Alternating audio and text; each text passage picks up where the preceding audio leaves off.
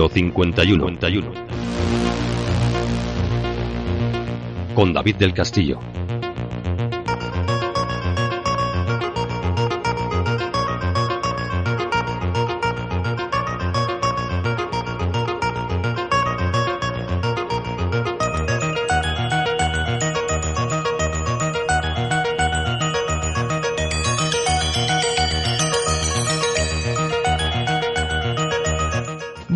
Días, buenas tardes y muy buenas noches. Bienvenidos a Misterio 51, bienvenidos una semana más aquí a estas dos horitas de historias, de cosas, de cuestiones varias que siempre tratamos aquí.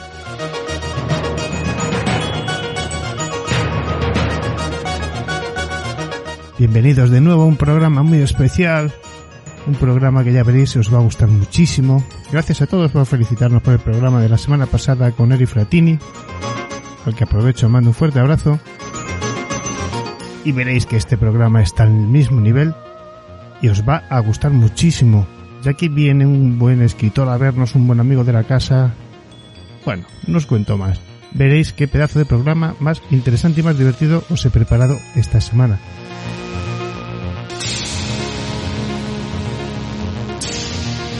Venimos con un poquito de retraso, pero ya hemos llegado, ya os digo que vamos preparando las cosas como buenamente podemos. Ya estamos aquí. Vienen las historias, viene Luis Merino con su sección Fotografía Fantasma. Una pareidolia, una aparición, un reflejo. ¿Qué será lo que nos trae esta semana Luis?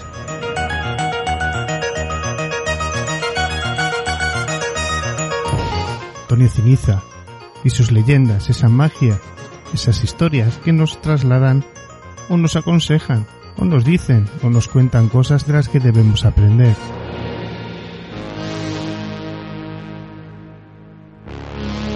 Universo Hostil. Viene esta sección tan nueva, tan interesante, tan fresca, tan... no sé cómo decirlo, pero me gusta mucho el universo que hay ahí fuera y lo quiero compartir con vosotros. Y como no, la entrevista de esta semana. Manuel Fernández Muñoz, Los viajeros del cosmos. Panspermia, dioses ancestrales, visitantes, maestros, gurús, chamanes, un poco de todo. Veréis qué historia, veréis qué charla más interesante hemos tenido. Espero que sea totalmente de vuestro agrado. Y cerrará programa como siempre nuestra querida y amiga Nieves Guijarro a la que mando un fuerte abrazo y como siempre muchísimas gracias por ese trabajo que hace tan excepcional para con Misterio 51. Pero ¿cómo estáis vosotros? ¿Cómo ha ido vuestra semana?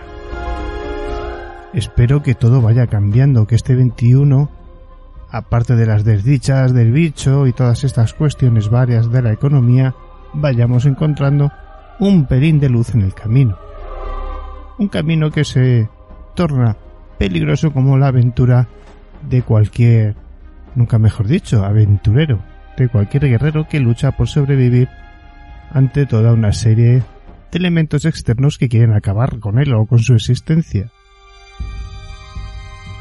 Esta semana no os voy a dar ninguna charla de antropología, ni de coronavirus, ni de nada. Vamos directos al grano, vamos directos a escuchar a Luis Merino y a su sección Fotografía Fantasma con ese análisis que os he dicho muy especial porque, bueno, el agua, ¿cómo podríamos definir el agua, verdad? Esa forma de energía en estado líquido que tanto nos da la vida y nos acompaña en buena parte de nuestro mundo. Pero amigos, ¿qué se refleja en ella? ¿Qué se puede ver en el agua?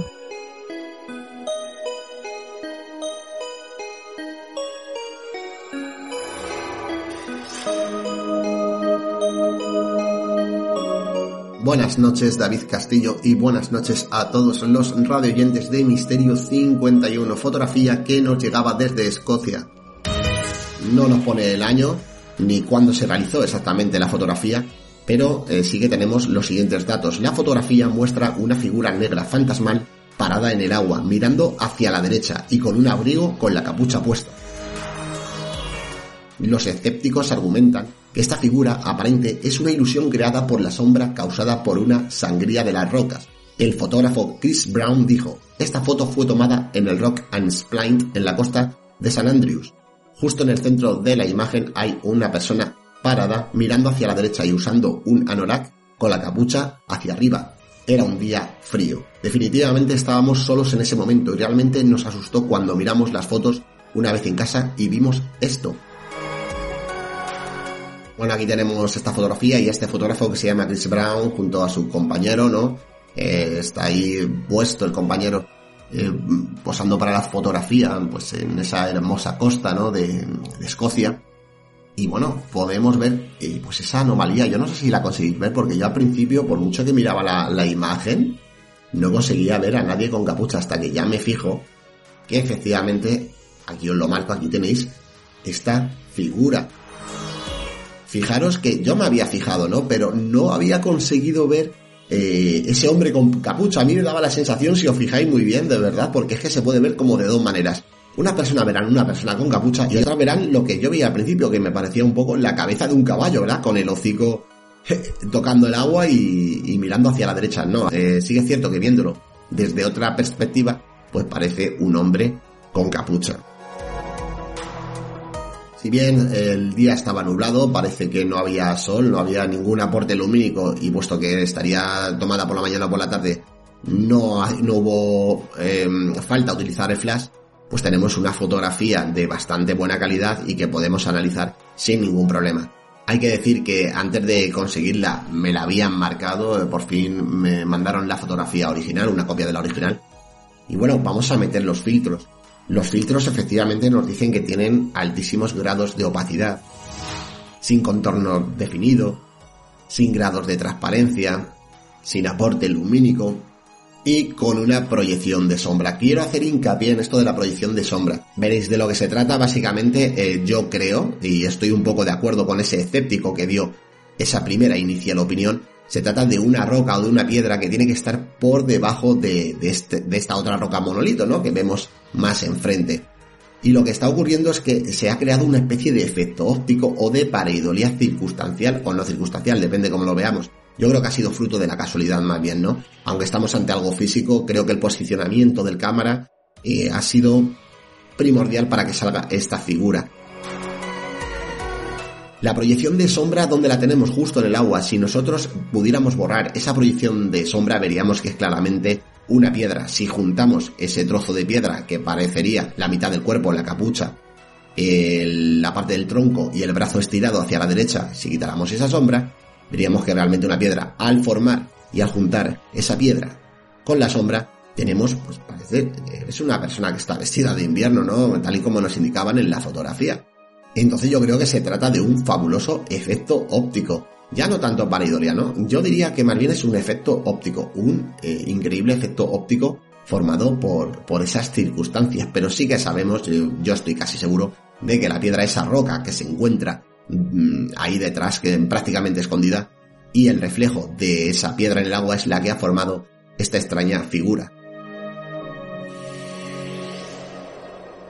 Fotografía muy curiosa que nos llegaba desde Escocia de parte del fotógrafo Chris Brown al cual agradecemos que eh, finalmente haya querido compartir esta fotografía eh, de YouTube con nosotros. Ha llegado el momento de despedirse David Castillo y del Misterio 51 de todos los grandes oyentes de este programa. Solo deciros que, bueno, que si queréis suscribiros a mi canal, eh, me sentiré muy honrado que tenéis una campanita que os vale de recordatorio para cuando subimos los vídeos. Recordaros que en la descripción del vídeo tenemos los enlaces de TCI de Omega 4 Investiga. Si queréis mandarnos vuestras fotografías ya sabéis cuál es el correo, el de siempre fotografiafantasma.gmail.com Recordaros a todos que estamos en las redes sociales Facebook y Twitter donde compartiremos estos vídeos que creamos y realizamos a través de YouTube. Muchas gracias a todo el personal y nos vemos muy pronto. Estás escuchando Misterio 51 con David del Castillo.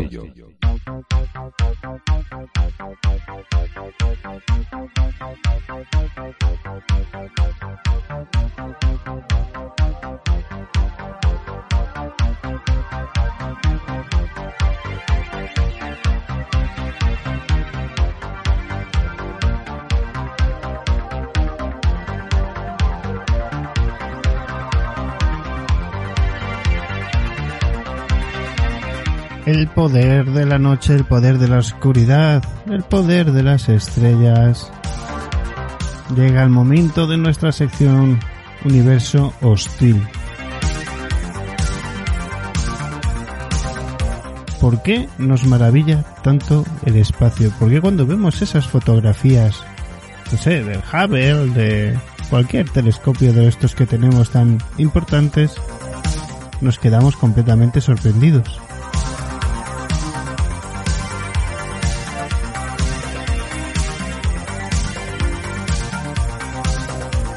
Muchos años de investigación, muchos millones invertidos y ahí estamos en plena era espacial otra vez, ¿no?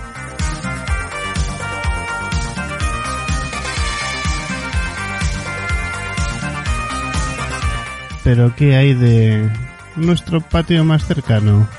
Nuestros planetas más... en nuestra órbita cercana, digamos, ¿no? De nuestro propio universo. De nuestra... no sé cómo decirlo, amigos. De nuestros vecinos,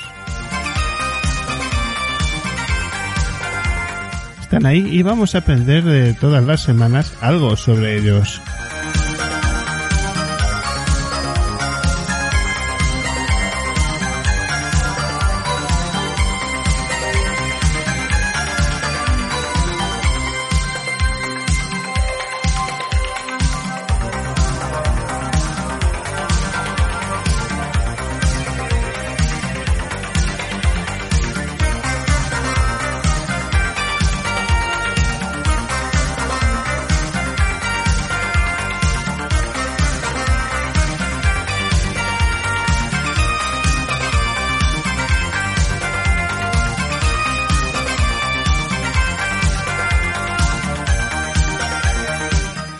Muchísimas gracias a Luis Merino por su sección, como siempre, muy especial de análisis fotográfico, fotografía fantasma.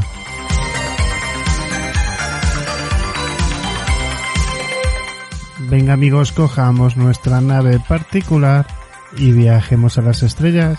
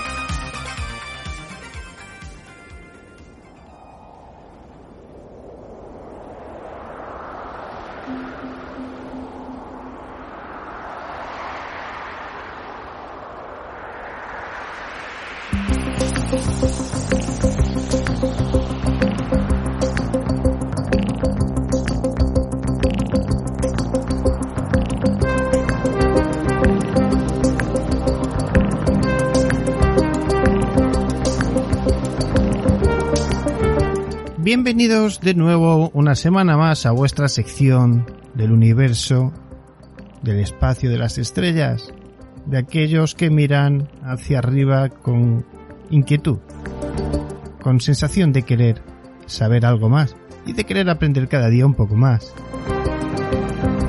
Bienvenidos a Universo Hostil.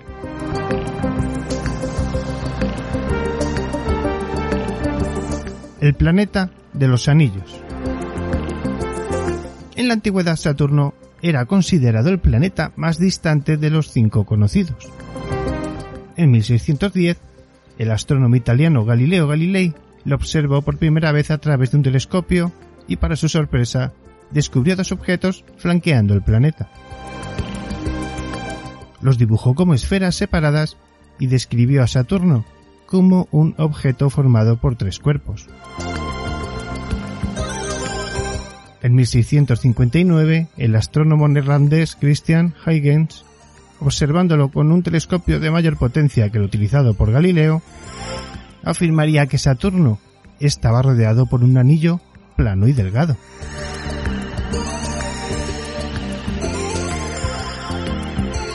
En 1675 el astrónomo de origen italiano Gian Dominique Cassini descubrió una división entre los ahora llamados anillos A y B. En la actualidad se sabe que la fuerza gravitacional del satélite de Saturno Mimas es responsable de la división Cassini, de 4.800 kilómetros de ancho. Al igual que Júpiter, Saturno está formado principalmente por hidrógeno y helio, y su volumen es 755 veces mayor que el de la Tierra. Los vientos de la parte superior de la atmósfera alcanzan los 500 metros por segundo en la región ecuatorial, mientras que los mayores vientos huracanados en la Tierra alcanzan como máximo los 110 metros por segundo. Estos vientos, junto al calor que emerge del interior del planeta, crean las bandas amarillas y doradas visibles en la atmósfera.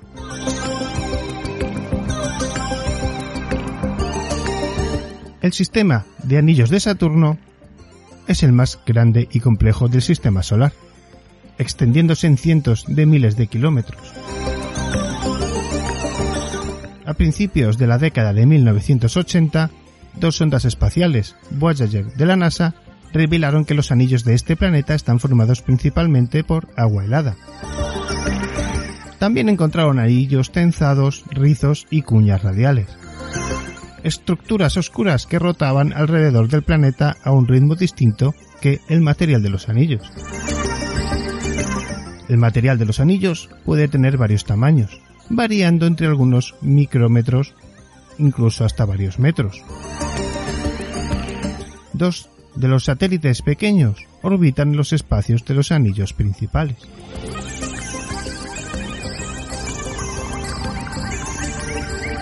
Saturno tiene muchísimos satélites, tiene 52 en concreto, principales, y probablemente haya muchos más esperando a ser descubiertos. El de más tamaño os sonará. Titán. Es un poco más grande que el planeta Mercurio. Titán es el segundo satélite más grande del sistema solar, solamente superado por Ganímedes, satélite de Júpiter. Titán está envuelto por una gruesa atmósfera rica en nitrógeno que podría parecerse a lo que fue la Tierra hace mucho tiempo. El estudio de este satélite revelará mucha información sobre la formación de los planetas, incluso, quizás, sobre los primeros días de la Tierra. Saturno también tiene muchos satélites helados. Cada uno de sus satélites es único, desde Encélado que muestra recientes y actuales cambios en su superficie, hasta Japeto, con un hemisferio más oscuro que el asfalto y otro tan brillante como la nieve.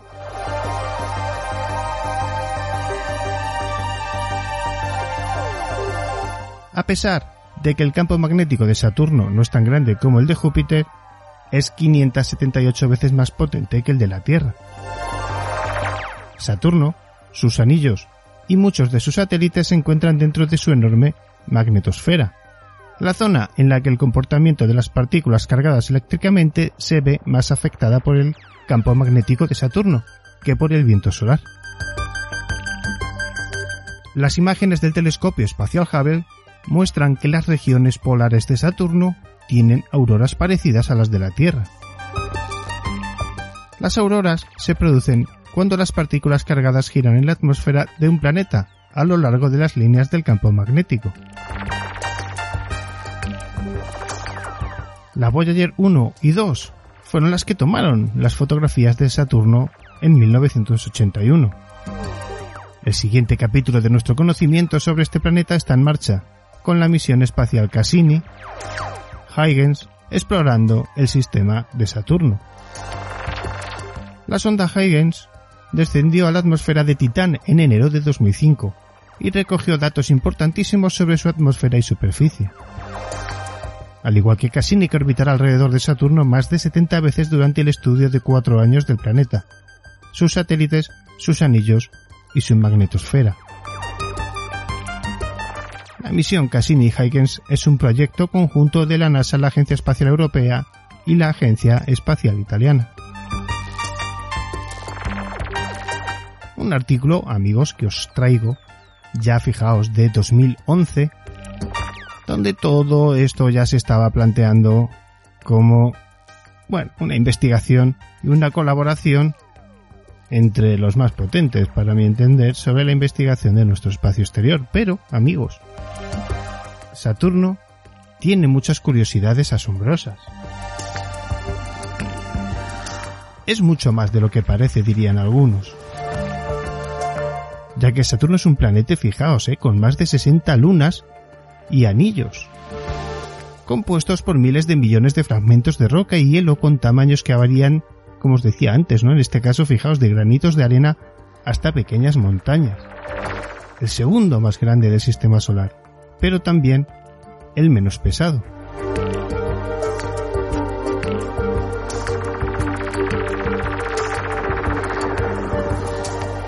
Dentro de estas curiosidades que os quería comentar en este bueno, documento, esta sección breve esta semana, puesto que la entrevista que tenemos con Manuel Fernández Muñoz no solo es espectacular, sino que hablamos un poco de, de algo muy parecido a esto que hay fuera, ¿no? De esta magia que nos rodea, de esta energía, de esto que es el universo. Bueno, curiosidades de Saturno. Su nombre viene de la mitología griega. El nombre Saturno no nació con el descubrimiento del planeta. Se trata del nombre del dios Cronos, deidad que representa el tiempo en la mitología griega. En inglés también podemos encontrar la raíz de esta palabra en el día sábado, Saturday. Es el sexto planeta del sistema solar. El sexto planeta, como os digo, del sistema solar es Saturno, pero también es el planeta más lejano de la Tierra, que el hombre puede contemplar a simple vista. Si bien en la ciudad puede no ser tan fácil, de seguro podrás lograrlo alejándote unos kilómetros y sobre todo amigos cuando hagáis esto, reducir el campo visual de luz, o sea que no haya luz, eh, sobre todo pues la luna, ciudades cerca, etcétera la contaminación lumínica evita que podamos tener este tipo de perspectivas visuales. Otra curiosidad son los vientos huracanados en Saturno, como os comentaba antes. Como sucede en otros planetas, en la atmósfera superior de Saturno se producen fuertes vientos huracanados. Pueden alcanzar 1800 km hora y se combinan con el calor generado en el interior del planeta. Estas bandas amarillas y doradas, que se pueden observar por telescopio, son un buen indicativo de esto. La composición física de Saturno, un planeta gigante, un planeta que resulta ser uno de los llamados gigantes gaseosos. Es tan grande que podría contener más de 700 tierras. Además, es 95 veces más masivo que nuestro hogar y se considera, después de Júpiter, el más masivo del sistema. ¿Podemos respirar en la atmósfera de Saturno? No es probable que podamos respirar allí, pero bueno, está compuesta de un 96% de hidrógeno molecular, 3% de helio y cantidades menores de sustancias agresivas para nuestro organismo, como etano y amoníaco, entre otros. Las lunas de Saturno. Amigos, aquí es la hora ya de sorprenderse un poco más. Como os decía antes, Saturno tiene 62 lunas como mínimo, ya que el nombre de este planeta corresponde a uno de los titanes mitológicos. Se decidió usar los nombres del resto de estos personajes, así como sus descendientes y otros gigantes, para identificar a dichos satélites. Titán es el más grande de las lunas de Saturno. Solo Ganímedes, la luna de Júpiter, le gana en tamaño. Se cree que una vez su atmósfera fue muy similar a la de la Tierra. En general estos cuerpos poseen propiedades muy singulares. Dos últimas dos últimas anécdotas de Saturno, amigos, con excepción de Júpiter. La rotación de Saturno, que ya sabemos es el ganador de todas las lides del sistema, Saturno es el planeta que gira más velozmente, completa una vuelta cada 10 horas y media. Por eso es plano en los polos y abultado en el Ecuador.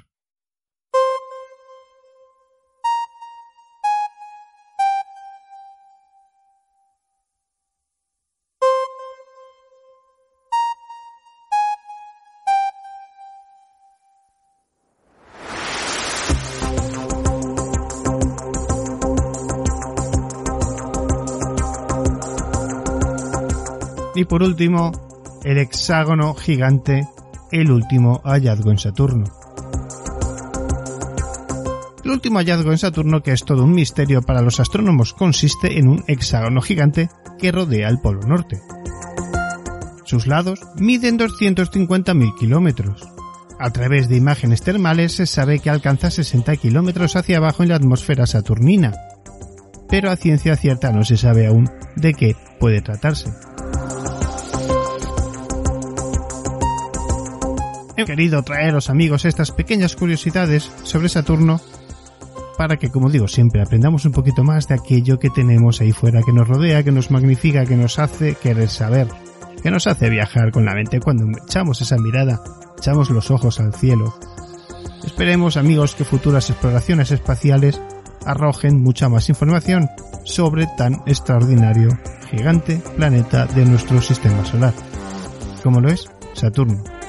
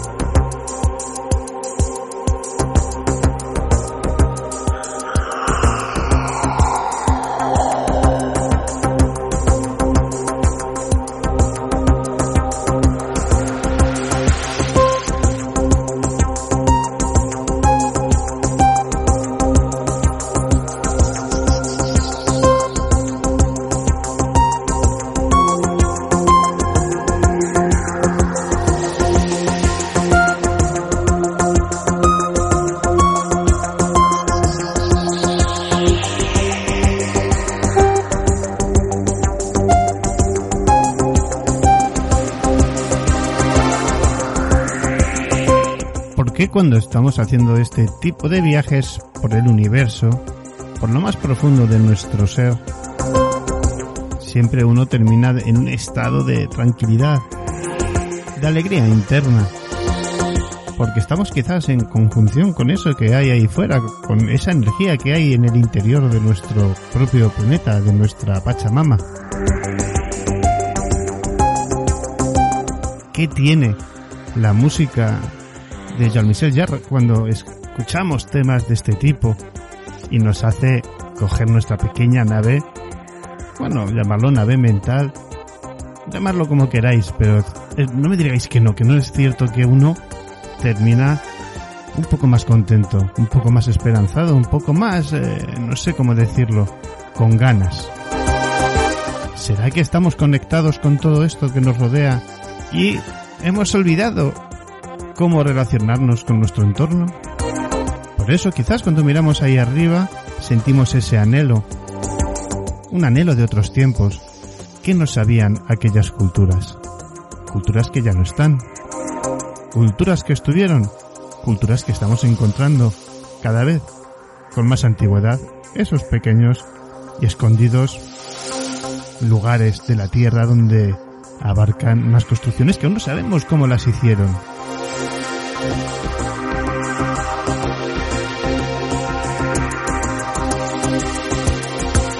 Misterio51 contacto arroba gmail.com Esa es nuestra dirección de correo mail donde podéis mandarnos, no- bueno, sabéis lo que digo siempre, vuestros temas, vuestras cuestiones, dudas, preguntas, fotografías para que Luis Merino haga esos análisis que él hace también. Tenemos Twitter, tenemos Instagram, nos podéis escuchar en Spotify, en iTunes, en un montón de emisoras online, en el canal de radio en Evox Misterio 51, en YouTube Misterio 51 Radio, recordad Misterio 51 Radio en YouTube, pasar, registraros. También estamos emitiendo en Twitch un pequeño canal de juegos donde jugamos también un poquito a Warzone, a War Thunder y compartimos tiempo con vosotros.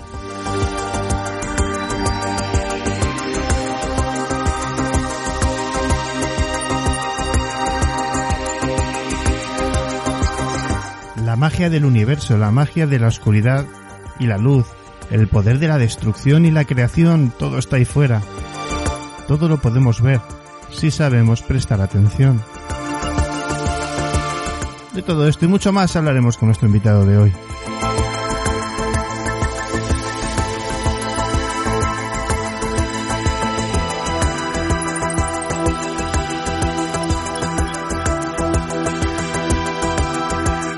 Un invitado, como ya sabéis, como he dicho siempre, lleno, lleno de luz, cargadito de un mensaje de esperanza para todo aquel que quiera escuchar.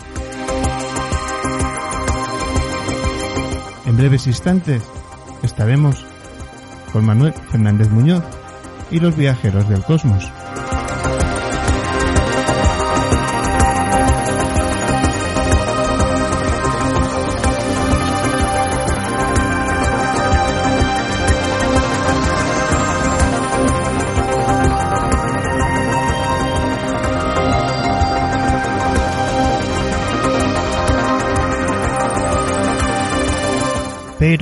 Pero, no antes de escuchar al maestro de las leyendas.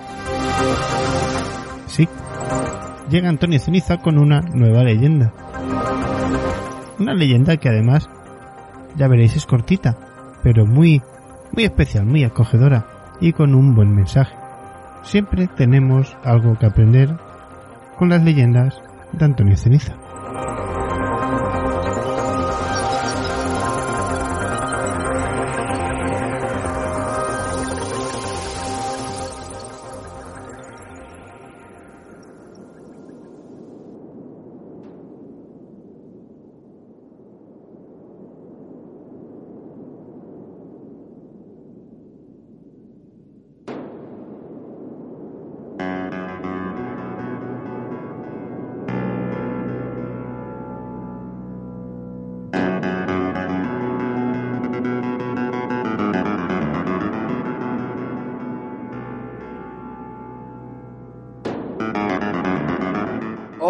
De Misterio 51, bienvenidos a mi sección Leyendas y Misterios con Antonio Ceniza. Hoy os voy a hablar de la leyenda de la difunta Correa. La difunta Correa es una figura mítica semipagana en la religión popular de Argentina y Chile, especialmente entre las clases populares, entre las cuales cuenta con una gran devoción. Se ha extendido de manera limitada a países vecinos como Uruguay, cada año desde su creación entre 1835 y 1850, se dice que ocurren milagros en el santuario de la difunta Correa, y miles de personas lo visitan cada año para presentar sus respetos. El santuario está ubicado en el pequeño pueblo de Vallecito, en la provincia de San Juan, a 1160 kilómetros de Buenos Aires y a 63 kilómetros de la ciudad de San Juan. La difunta Correa, hoy santa devoción y diosa milagrosa, ayer una simple mujer pobre y elaborada.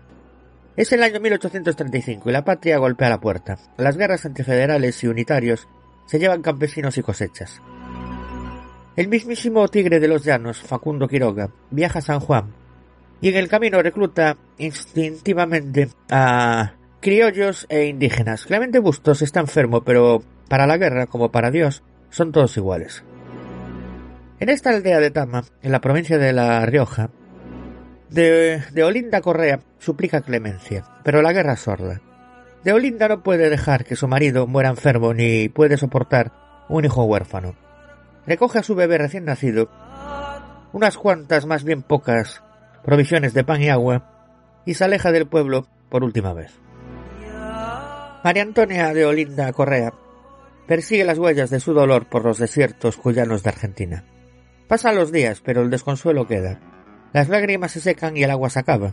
Donde hubo pan, solo hay hambre. El horizonte se extiende interminablemente a medida que ella avanza. El sol abrasa y las noches hielan.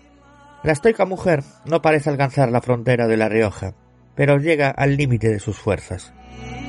Cuando se deja caer en la cima de un pequeño cerro, está por pasar de mujer a santa. Se acobija debajo de un algarrobo y con las últimas fuerzas que le quedan, estrecha el bebé contra su pecho. De Olinda no fue a la guerra, pero la guerra ha terminado con ella. Primero vienen los pájaros carroñeros, y unos arrieros del lugar vienen después. Don Orihuela, Don Ávila y Don Romero encuentran a la mujer muerta y al bebé vivo tomando del pecho. La muerte dando vida es un milagro. Los arrieros son vecinos de Malazá y conocen a Deolinda. La entierran en la cuesta de Sierra Pie de Palo, cerca del cementerio de Vallecito. La historia se difunde y llega más lejos de lo que pudo llegar de Olinda. Los lugareños peregrinan hasta la tumba de la milagrosa difunta Correa. Construyen un santuario donde hacen ofrendas y piden milagros.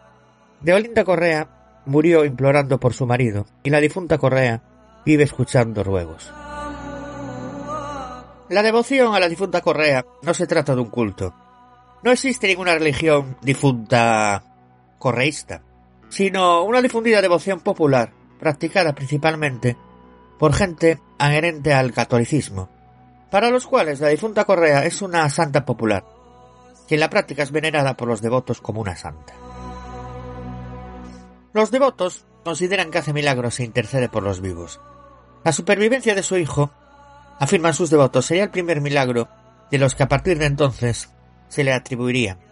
A partir de la década de 1940, su santuario, en Vallecito, provincia de San Juan, al principio apenas una cruz situada en lo alto de un cerro, se convirtió en un pequeño pueblo en el que existen varias capillas, 17 en 2005, repletas de ofrendas.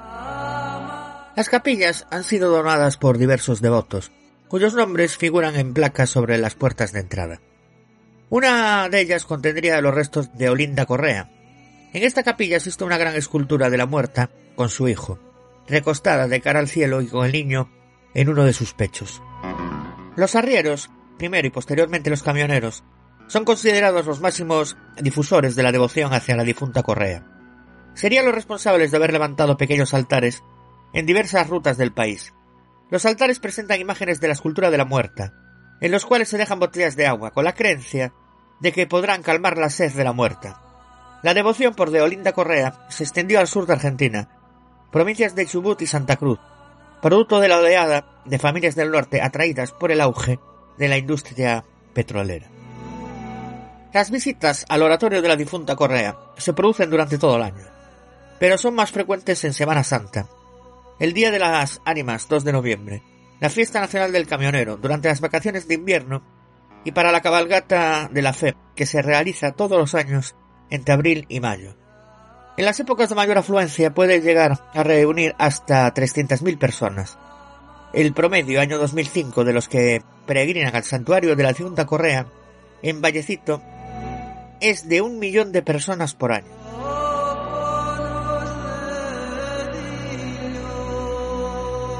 Y hasta aquí mi sección por el día de hoy. Recordaros que me podéis encontrar en los blogs leyendasceniza.wordpress.com, en el blog leyendasdelmundoceniza.blogspot.com y en el blog misterios leyendas de Galicia y Asturias.wordpress.com.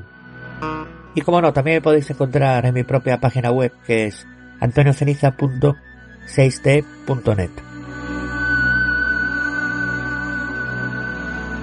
Un fuerte abrazo a David, al resto de compañeros y colaboradores. Y a ustedes, queridos amigos y oyentes, nos escuchamos en el próximo programa.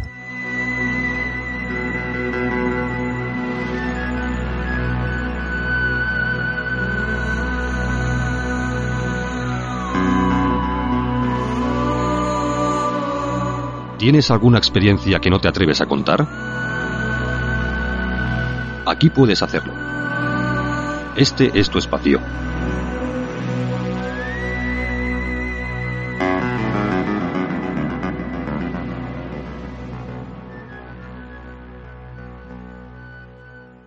Misterio 51 con David del Castillo.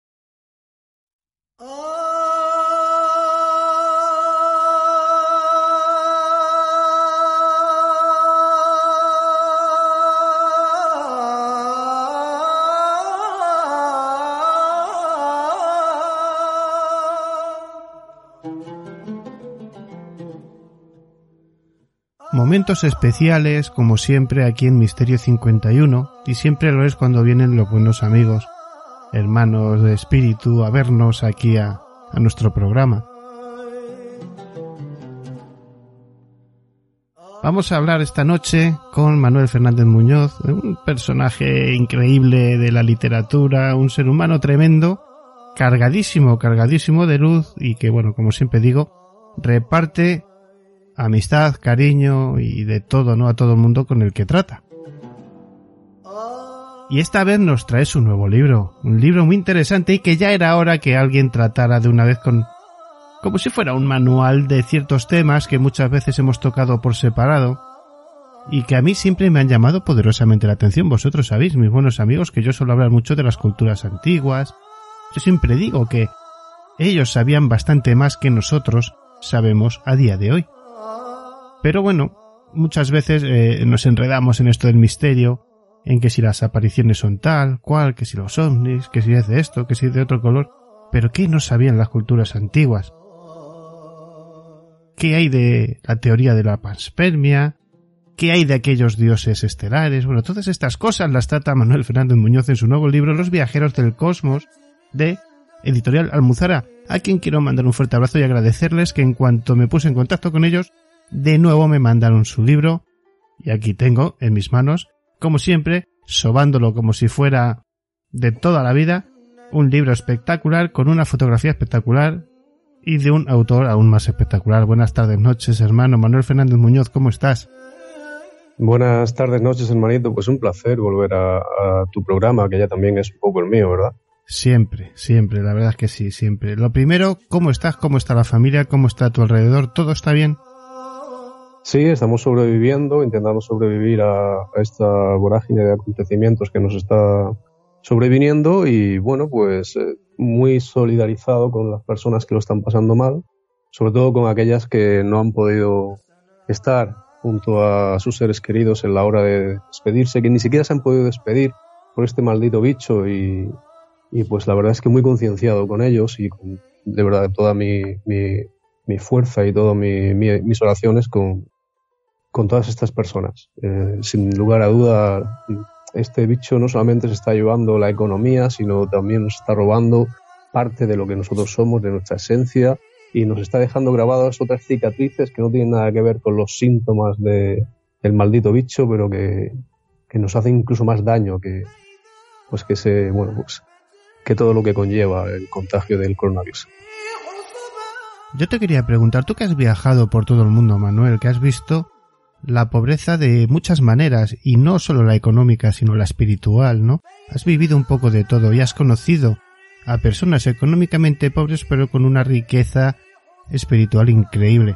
Eh, ¿No te da la sensación de que este, este coronavirus, esta enfermedad, ha venido a enseñarnos y a traernos de nuevo las desdichas del ser humano, ¿no? Un poquito a sacar nuestras miserias a pasear. Pues no sé, porque realmente es que podíamos hacer un análisis eh, que solamente nos llevaría un programa sobre desde hace ya casi un año que estamos conviviendo con, este maldito virus y, todo lo que ha ido pasando. Yo recuerdo los primeros, creo que lo, hemos hablado en alguna ocasión, los primeros eh, días de aquel confinamiento de marzo, pues como la gente se, se precipitaba a los supermercados para peleándose incluso entre ellos para llevarse no un, papel higiénico a casa eh, por ese o por una última manzana o naranja por la que parece ser que daban la vida o mejor dicho la robaban a, a quien tenían enfrente. Después a una solidaridad eh, increíble cuando todos a las 8 de la tarde nos juntábamos en los balcones a aplaudir a esos héroes anónimos que hacían su trabajo sin las eh, medidas mínimas de seguridad y que aún así estaban ahí al pie del cañón. Después eh, vimos como este eh, virus se ha ido politizando hacia un lado y hacia otro del espectro político, valga la redundancia, viendo la miseria de, de, muchos de, los, de nuestros dirigentes y viendo cómo se ha ido manipulando todo esto según el concierto de cada quien. Y finalmente estamos en un impasse donde estamos esperando una vacuna que no sabemos bien cuándo llegará, si llegará, cómo llegará, si va a ser lo efectiva que queremos y poniendo todas nuestras esperanzas en volver a una normalidad que antes no, eh, no valorábamos y que ahora si alguna vez regresa y ojalá que regrese más pronto que tarde, pues seguro que, que empezaremos a, a, o por lo menos esa es eh, mi, mi creencia, empezaremos a, a valorar lo que tenemos, a valorar los abrazos que hemos perdido, los besos que no hemos dado y a esos seres con los que no hemos podido estar y ni nos hemos podido despedir.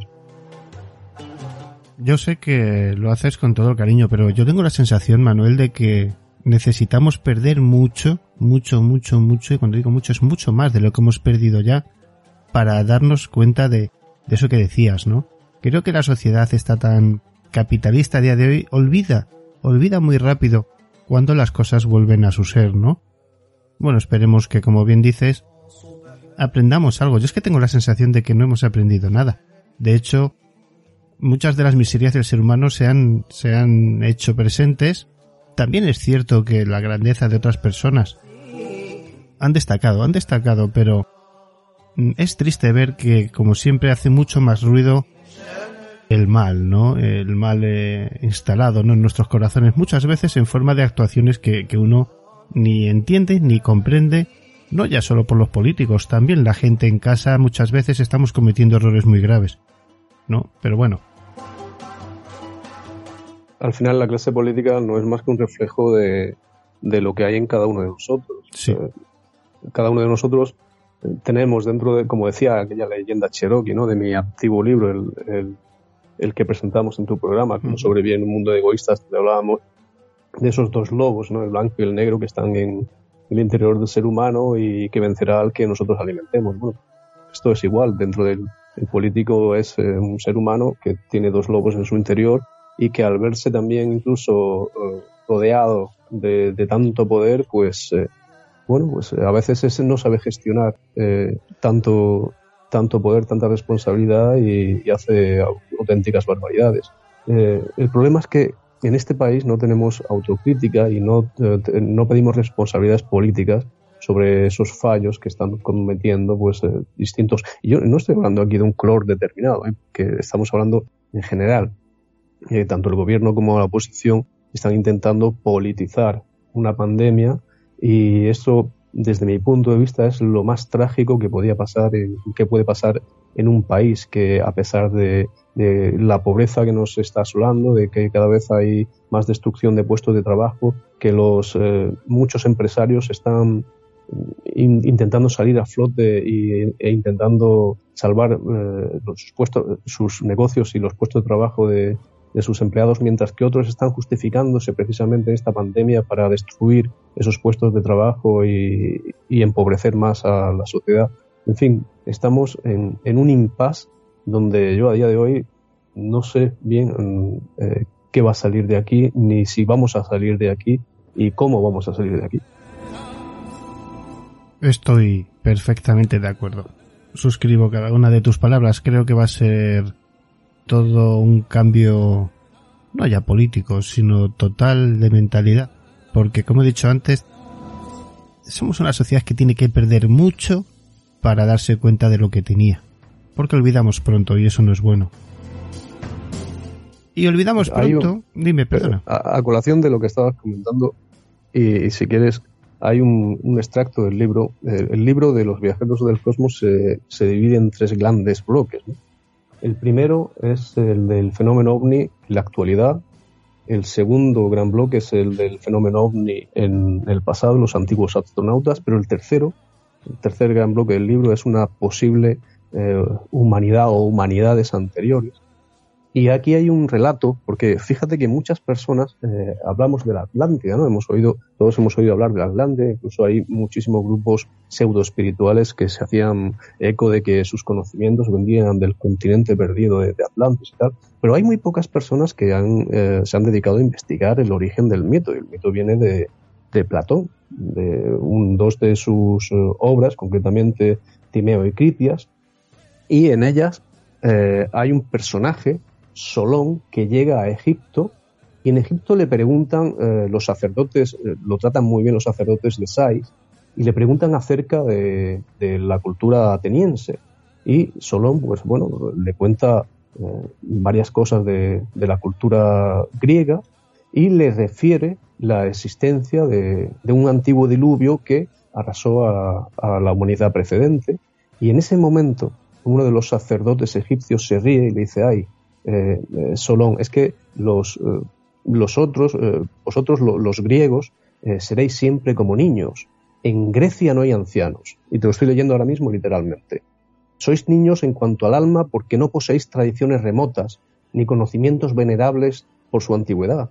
Mil destrucciones de hombres han tenido lugar de mil maneras diferentes y otras se repetirán en el futuro. Las mayores fueron por el fuego y el agua las más pequeñas por otra infinidad de cosas. Bien, eh, aquí como te está diciendo el, sacerdote egipcio, eh, nosotros no tenemos memorias, nosotros que somos descendientes precisamente de Solón y de los griegos y no de los egipcios, no tenemos memoria y al no tener memoria estamos perdiendo ya no eh, el tema metafísico de, otras humanidades, sino realmente no, tenemos conciencia de, de, nuestro pasado, de la sabiduría que nuestros padres, nuestros abuelos nos heredado y que nosotros hemos perdido. Es que es justamente lo que, lo que iba a decir, ¿no? Que habíamos olvidado precisamente. Y habíamos olvidado porque la memoria no existe. Mira, me decía un, un buen amigo, Mariano Luis Martín, desde Argentina, cuando yo no sé qué hablábamos de mitología un día y de fantasmas y tal, y me decía, claro, es que ustedes en Europa, sus fantasmas tienen mucho tiempo. Aquí en Argentina nuestros fantasmas son más, son más jóvenes, ¿no? Eh, creo que las culturas antiguas sabían cosas que no sabemos, pero llegaremos a ese punto. Amigos míos, Manuel Fernández Muñoz, como ya le habéis escuchado, es una grandísima persona. Pero para aquellos que no le conozcáis, es diplomado en Ministerio Pastoral y Capellanía, escritor y viajero incansable. Sobre todo eso, yo creo que viajero incansable debería definir perfectamente a Manuel. Ha recorrido el mundo y estudiado la espiritualidad de casi todas las religiones, bebiendo de ellas directamente. Ha convivido con chamanes en Sudamérica, ha estudiado meditación y budismo en la India y ha pertenecido a numerosas escuelas de mística en Argelia, Marruecos, Chipre, Turquía y Siria. En la parte de atrás del libro encontramos unas palabras. ¿Y si el origen de la humanidad estuviera en las estrellas? Con esta premisa Manuel Fernández nos sumerge en un apasionante viaje por los episodios más inquietantes y misteriosos de la historia. Todos ellos relacionados con la posibilidad de que no estemos solos en el universo. Un tema del que hemos hablado mucho aquí, ¿verdad? Bueno, pues a través de la experiencia del propio autor recorreremos esta emocionante crónica de la humanidad desde los astronautas ancestrales que deslumbraron a grandes faraones egipcios como Akenatón y que quedaron reflejados en numerosos escritos hasta los discos voladores que describió el piloto de la Armada estadounidense Kenneth Arnold. Los viajeros del cosmos, panspermia, dioses estelares, Nephilim, viajeros ancestrales, ovnis, civilizaciones perdidas. Lo primero, Manuel, darte las gracias por hacer este libro. Y segundo, me parece un libro atrevido a la hora de que son temas que se han ido tocando por separado, pero no todos juntos. Y me parece inquietante porque yo sé cómo eres. Desde tu perspectiva, por ejemplo, la panspermia, ¿crees realmente con ese, esa espiritualidad que tú tienes que la panspermia se puede dar como un hecho físico y real? Bueno, es que me parece además que incluso va en consonancia con lo que creían nuestros ancestros. Démonos cuenta que la panspermia no es eh, más que el, el, choque divino entre el principio masculino, que es el cielo, y el principio femenino, que es la tierra. Y esas semillas que incluso el, Diego, el griego Anaxágoras ya estaba hablando de que la tierra había sido preñada por unas semillas que caían del cielo, no es ni más ni menos que que bueno, una visión romántica del término de panspermia. Entonces, a mí me parece bastante más plausible. De hecho, la comunidad científica está eh, apuntando cada vez más en esta dirección de que algo eh, eh, proviniera del cielo y sembrara la semilla en, este, en, nuestro planeta cuando todavía estaba a gatas, cuando todavía era un bebé que ni siquiera sabía andar, pero que ya tenía justamente todas las eh, condiciones para que se diera esa, eh, ese embarazo divino. Entonces me parece bastante más romántico, como te decía, que de ese choque cósmico entre un meteorito o un cometa que, que fue el que trajo la semilla de la vida aquí a la Tierra, pues que desde ese momento empezaran a surgir los campos de amapolas, eh, mm, los, los, eh, los, trigales, eh, árboles frutales, todas las especies de, animales que conocemos, después que saliera el ser humano, el ser humano que a su vez también fuimos capaces de, crear pues los nocturnos de Chopin, los, la historia del, del hidalgo Don Quijote de la Mancha, cuadros como los de Goya, Velázquez, el David de Miguel Ángel, que todas estas cosas pudieran haber surgido de ese acto de amor cósmico, a mí me parece eh, sencillamente fantástico y comulgo más con esta teoría que con algunas de las que dicen los, eh, las grandes religiones universalistas, que me parece bastante más improbable e increíble. En este sentido, Mm, date cuenta, como te comentaba, que incluso nuestros ancestros, ellos ya en, sus monumentos rupestres, estamos hablando del neolítico, eh, estamos hablando concretamente de los dólmenes, de las tumbas con pasaje y de otras muchas edificaciones donde parece ser que la tierra es preñada por el cielo o la luz y esto pudo deberse evidentemente no a un conocimiento científico como el que tienen ahora mismo nuestros eh, contemporáneos, sino eh, a un contacto con la tierra y a una espiritualidad que nosotros, los hombres modernos, hemos perdido. Es decir, a esa ciencia natural eh, por la que tú conoces algo sencillamente porque estás en contacto con tu entorno. Decía, yo hace poco entrevistaba a un, a un miembro de una comunidad maya en Yucatán para un artículo de la revista Año Cero.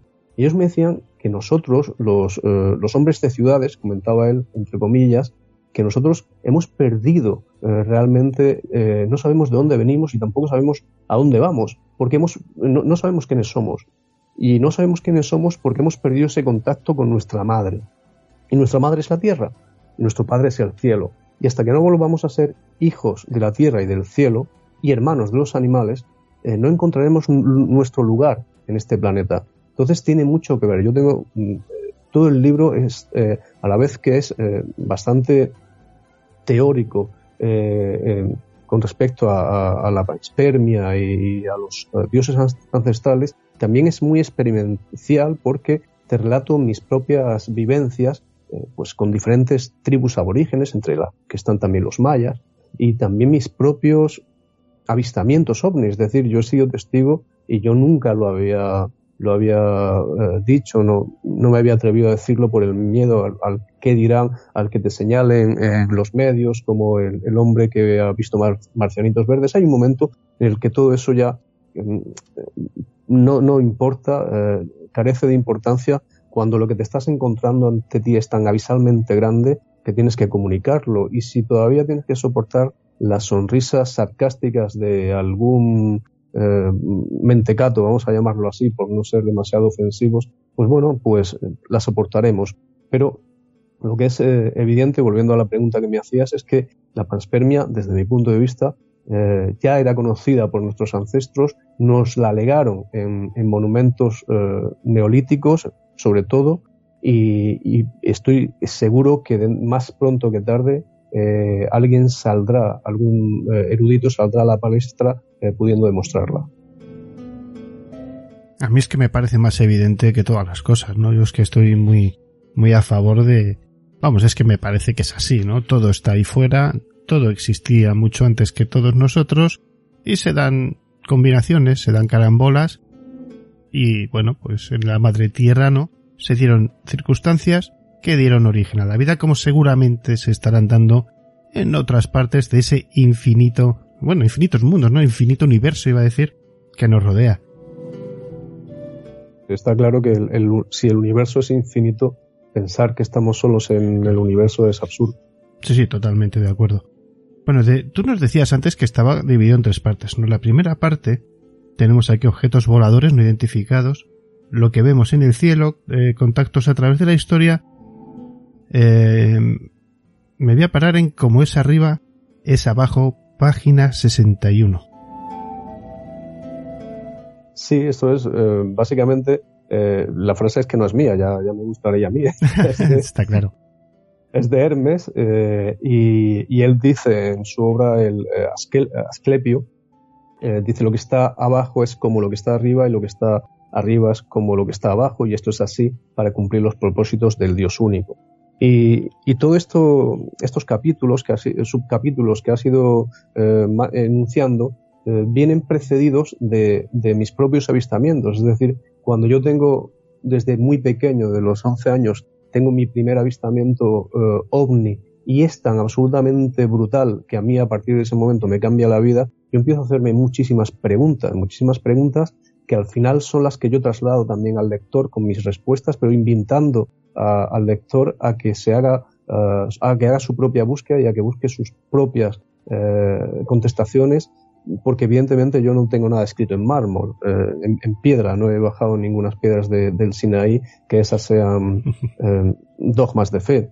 Estas son las respuestas que yo he encontrado después de haber tenido una, no, no, te diría una gran cantidad de, avistamientos, sino una serie de avistamientos bastante brutales que me cambiaron la vida. Entonces, cuando tú te encuentras con lo, con lo absurdamente increíble, cuando te metes dentro de esa rasgadura en el espacio-tiempo, que de una manera has roto todo lo que tú creías saber y tienes que volver a crear eh, todas eh, a ti mismo, tu imagen personal y todo lo que tú piensas que es el mundo, tienes que volver a construirlo, tienes que volver a construirlo de otra manera eh, y de una manera bastante más mágica. Entonces, la pregunta que yo me hago al, ver esos objetos en el cielo a los que no tengo explicación y te aseguro, amigo mío, eh, te rato muchos de ellos en, el libro, eh, es que no tienen explicación eh, para nuestra actual tecnología.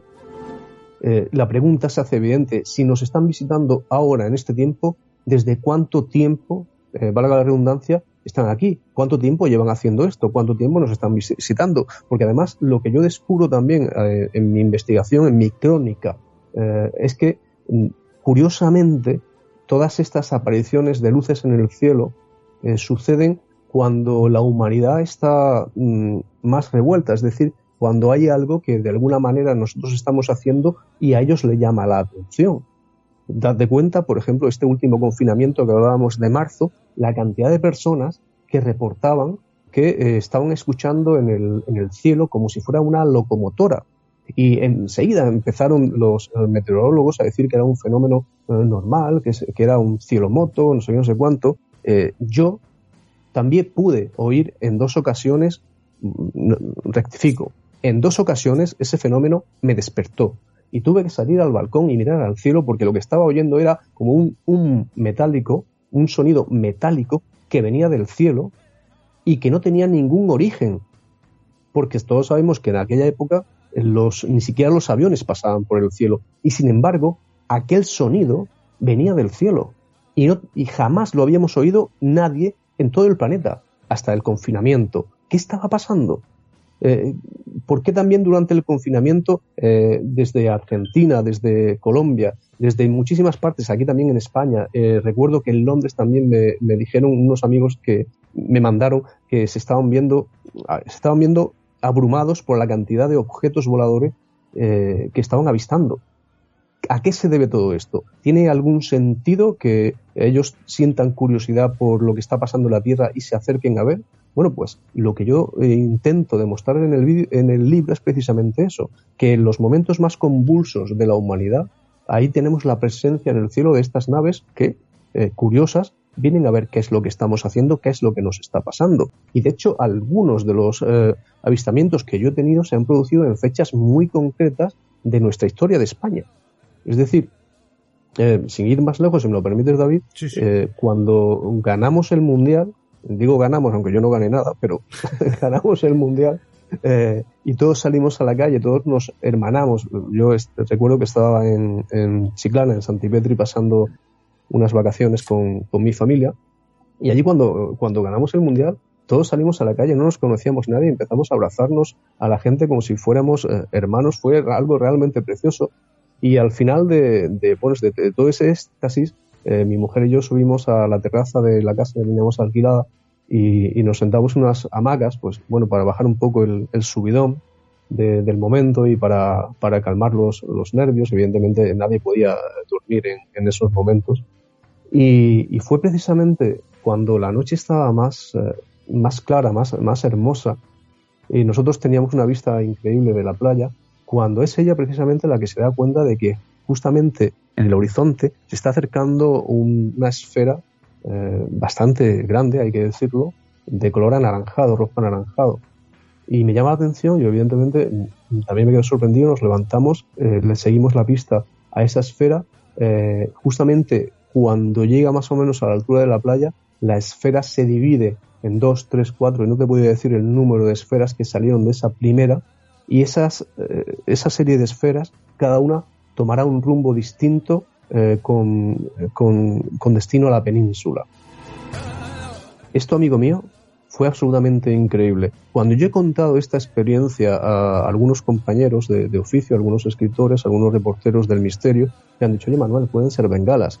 Eh, yo les he contestado, hombre, yo llevo, me, he pasado cinco años en la Armada, eh, conozco eh, más que bien todas las armas habidas y por haber, desde misiles, torpedos, ZMES, que es lo que hace en, bengalas. todos, bengalas, que es lo que hacen todos estos elementos en el cielo, y nunca, jamás, me he encontrado con nada semejante, con un, eh, con una esfera que con a velocidad de crucero, es decir, lentamente, cuando llega a la playa se divide y que esas otras esferas a la vez toman rumbos distintos, incluso pasando por encima de nuestras cabezas, pues perdóname, pero una bengala, una bengala una bengala que hace eso, todavía no tenemos la, tecnología adecuada para, para verla. Es sorprendente. Con lo cual tiene que ser otra cosa. Es sorprendente cómo nos empeñamos muchas veces en decirle al que ha visto algo, en decirle precisamente lo que ha visto. Esto, esto se suele dar mucho.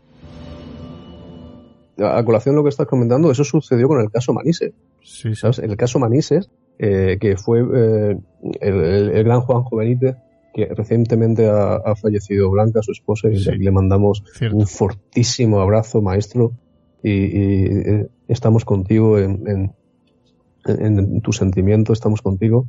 Y, él fue precisamente quien, quien sacó a la luz uno de los expedientes X más increíbles del panorama eh, nacional. Eh, tan increíble es el avistamiento son tantas las personas que lo han visto, es tan grosero que incluso un ovni, para quien no lo sepa, eh, es un objeto volador, eh, hace aterrizar uh, un, un supercarabel, un avión de pasajeros que se, eh, disponía a viajar a, a, Canarias, si mal no recuerdo. Y a la altura de Manises, Valencia, tiene que tomar tierra porque hay un objeto que está a su proa y que no deja de, de atosigarlo. Bueno, eh, este objeto, cuando el, el supercarabel eh, toma tierra, aún, eh, en la Tierra, los trabajadores del aeropuerto pueden ver ese objeto en el cielo. El, objeto en cuestión, hay algunos testigos que dicen que podrían medir entre unos 20 y 50 metros de largo, es decir, una pasada.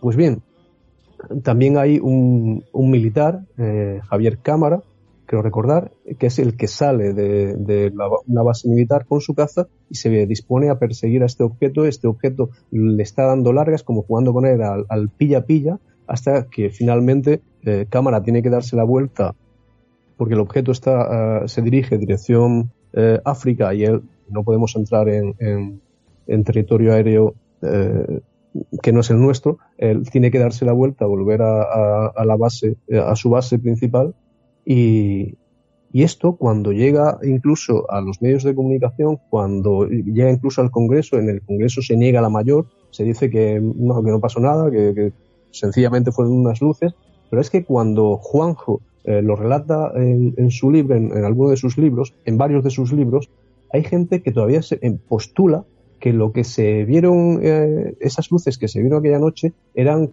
eh, los reflejos de, una central eléctrica que había por ahí cercana, pero, pero hombre de Dios. Pero unos reflejos de una, de una eh, central eléctrica que juegan al pilla-pilla con un caza. Que sí, estamos locos. Es terrible, es terrible. Esa pasión que tienen algunos y con la rapidez, ¿no? Que, que le ponen una solución a algo que aparentemente no la tiene, sino que se lo digan, ¿no? El famoso scramble de, de Manises.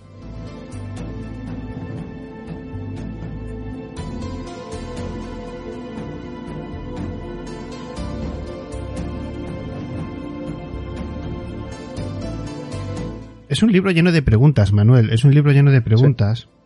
Eh, yo creo que el día que dejemos de hacernos preguntas, ese día estaremos perdidos. Hay una pregunta muy interesante. ¿Qué fue primero, Dios o el hombre?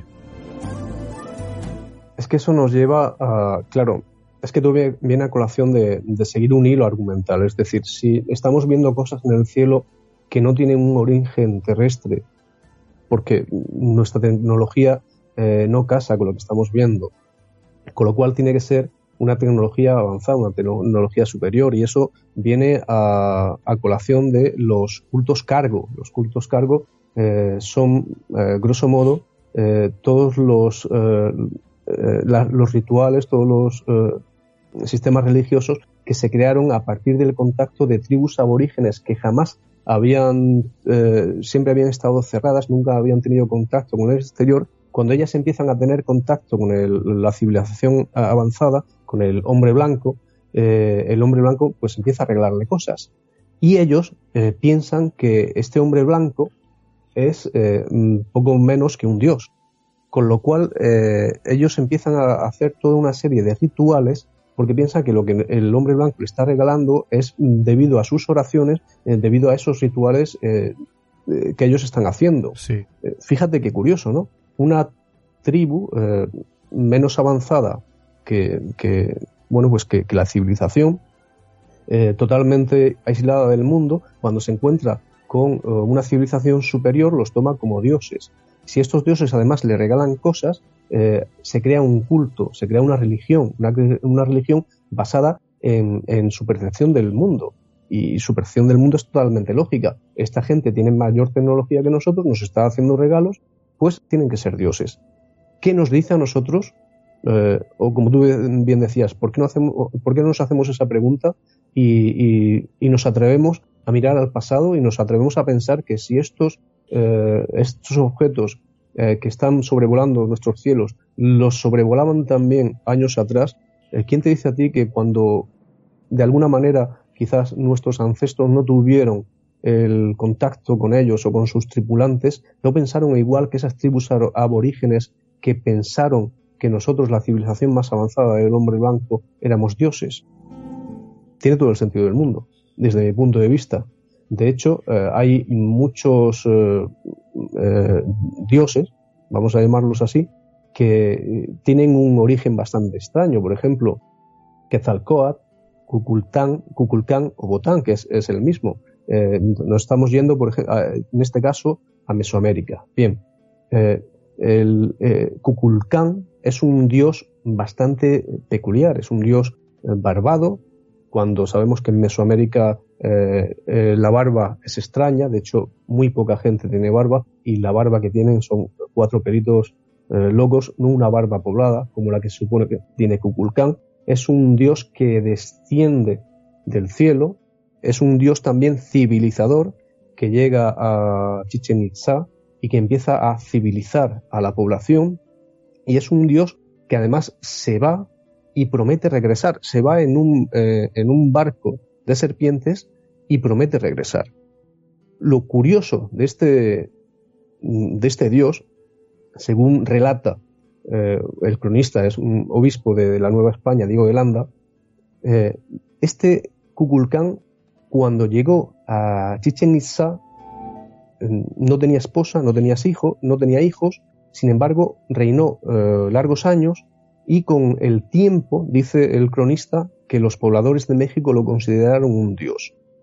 Eh, curiosamente, cuando él se va, que es a, lo que íbamos, él deja a una serie de, de descendientes, unos descendientes que todos llevarán el apellido o el seudónimo Can, y eh, dice también eh, Juan de Betanzos, eh, Juan de Betanzos, no, perdóname, seguimos con, Diego de Landa. Sigue Diego de Landa diciendo que justamente en el lugar donde se, ellos construyeron una iglesia, antiguamente los descendientes de Cuculcán hicieron ese edificio para que su dios o su, su predecesor regresase al cielo.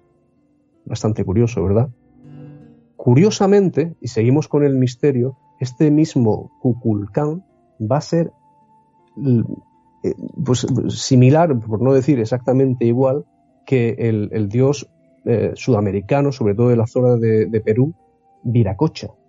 Viracocha es exactamente lo mismo, es un dios barbado, un dios también civilizador, pero este dios se supone que eh, desciende al lago Titicaca y es justamente donde él desciende donde se va a crear una ciudad, Tiahuanaco, es una de las ciudades más increíbles de, Perú, Bolivia, Bolivia en este caso.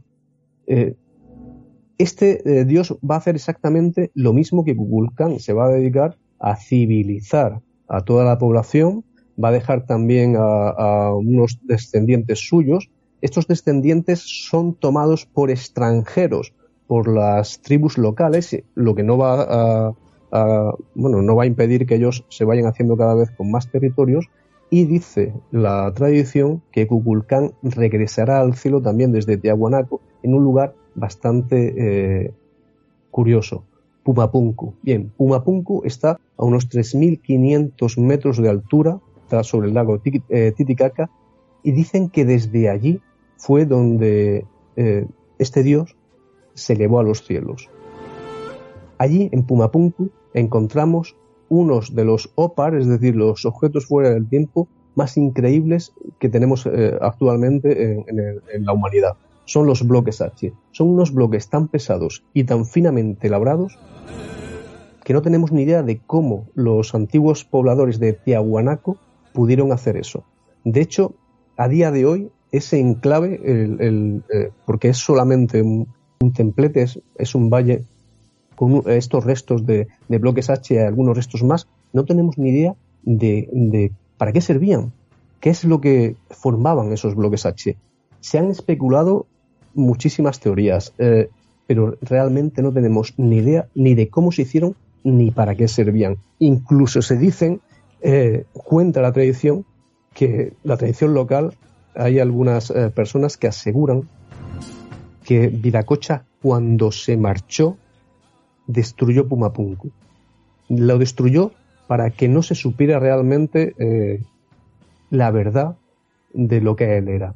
Y esto tiene mucho que ver, sobre todo yo animo a, los, a nuestros oyentes a, buscar en, internet algún vídeo de, Pumapunku y, a que vean estos bloques H y todas las teorías que hay alrededor de ellos. Yo en el libro intento registrarlas todas y, e intento hilvanar bien eh, todos los cabos sueltos para demostrar que aquí tenemos un lugar eh, que no se corresponde al tiempo en el que se supone que debería haber estado eh, erigido, no se corresponde con la tecnología que se supone que deberían haber tenido los habitantes de, de Tiahuanaco, de alrededor del lago Titicaca, y además que casa con todas las leyendas que dicen de, que están hablando de ese dios civilizador que vino, que dejó aquí a una serie de, sus eh, representantes y que volvió a los cielos. Pero es que curiosamente también vamos a encontrar esta misma leyenda en Egipto, esa civilización que a ti te encanta tanto. Y, cuando te diga su nombre, también eh, los vas a conocer, los Sensujor, los compañeros de Horus.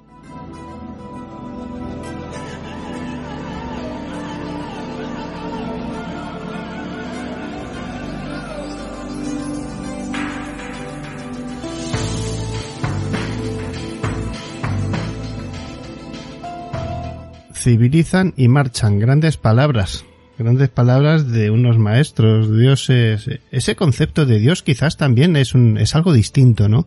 Muchas veces cuando hablamos de Dios tenemos la tendencia de, claro, nos han metido en la cabeza esa divinidad, ese ser único quizás, ¿no? Depende de cada religión, eh, que viene, eh, nos dice qué hacer, cómo vivir, cómo respirar y qué hacer, ¿no? Pero, ¿y si eran viajeros? Bueno, de eso, eso hablaremos también.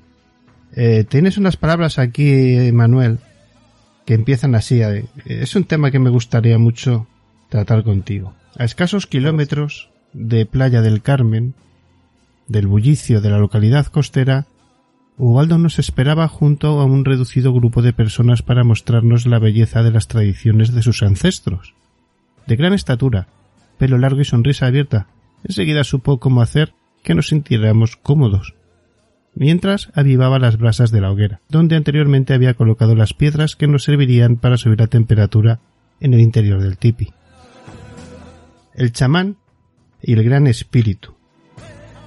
Qué grandes seres de luz los chamanes. Eh, forma, eh, se podría decir que es el espíritu hecho carne, la carne hecha espíritu. Bueno, es que eh, comentabas antes al respecto del concepto de Dios y de dioses, y yo en el libro tengo que hacer eh, una clara distinción entre uno y otro. Una cosa son los dioses, los viajeros del cosmos, que vienen, que nosotros tomamos por dioses, que civilizan y que se van, como los como Viracocha, como Quetzalcóatl, como muchísimos otros. Es que en el libro hay eh, decenas, por no decirte cientos, y recojo testimonios incluso de, de cronistas de la época asegurando que, esto es así. Eh, eso es, por una parte, eh, eso es eh, una cosa.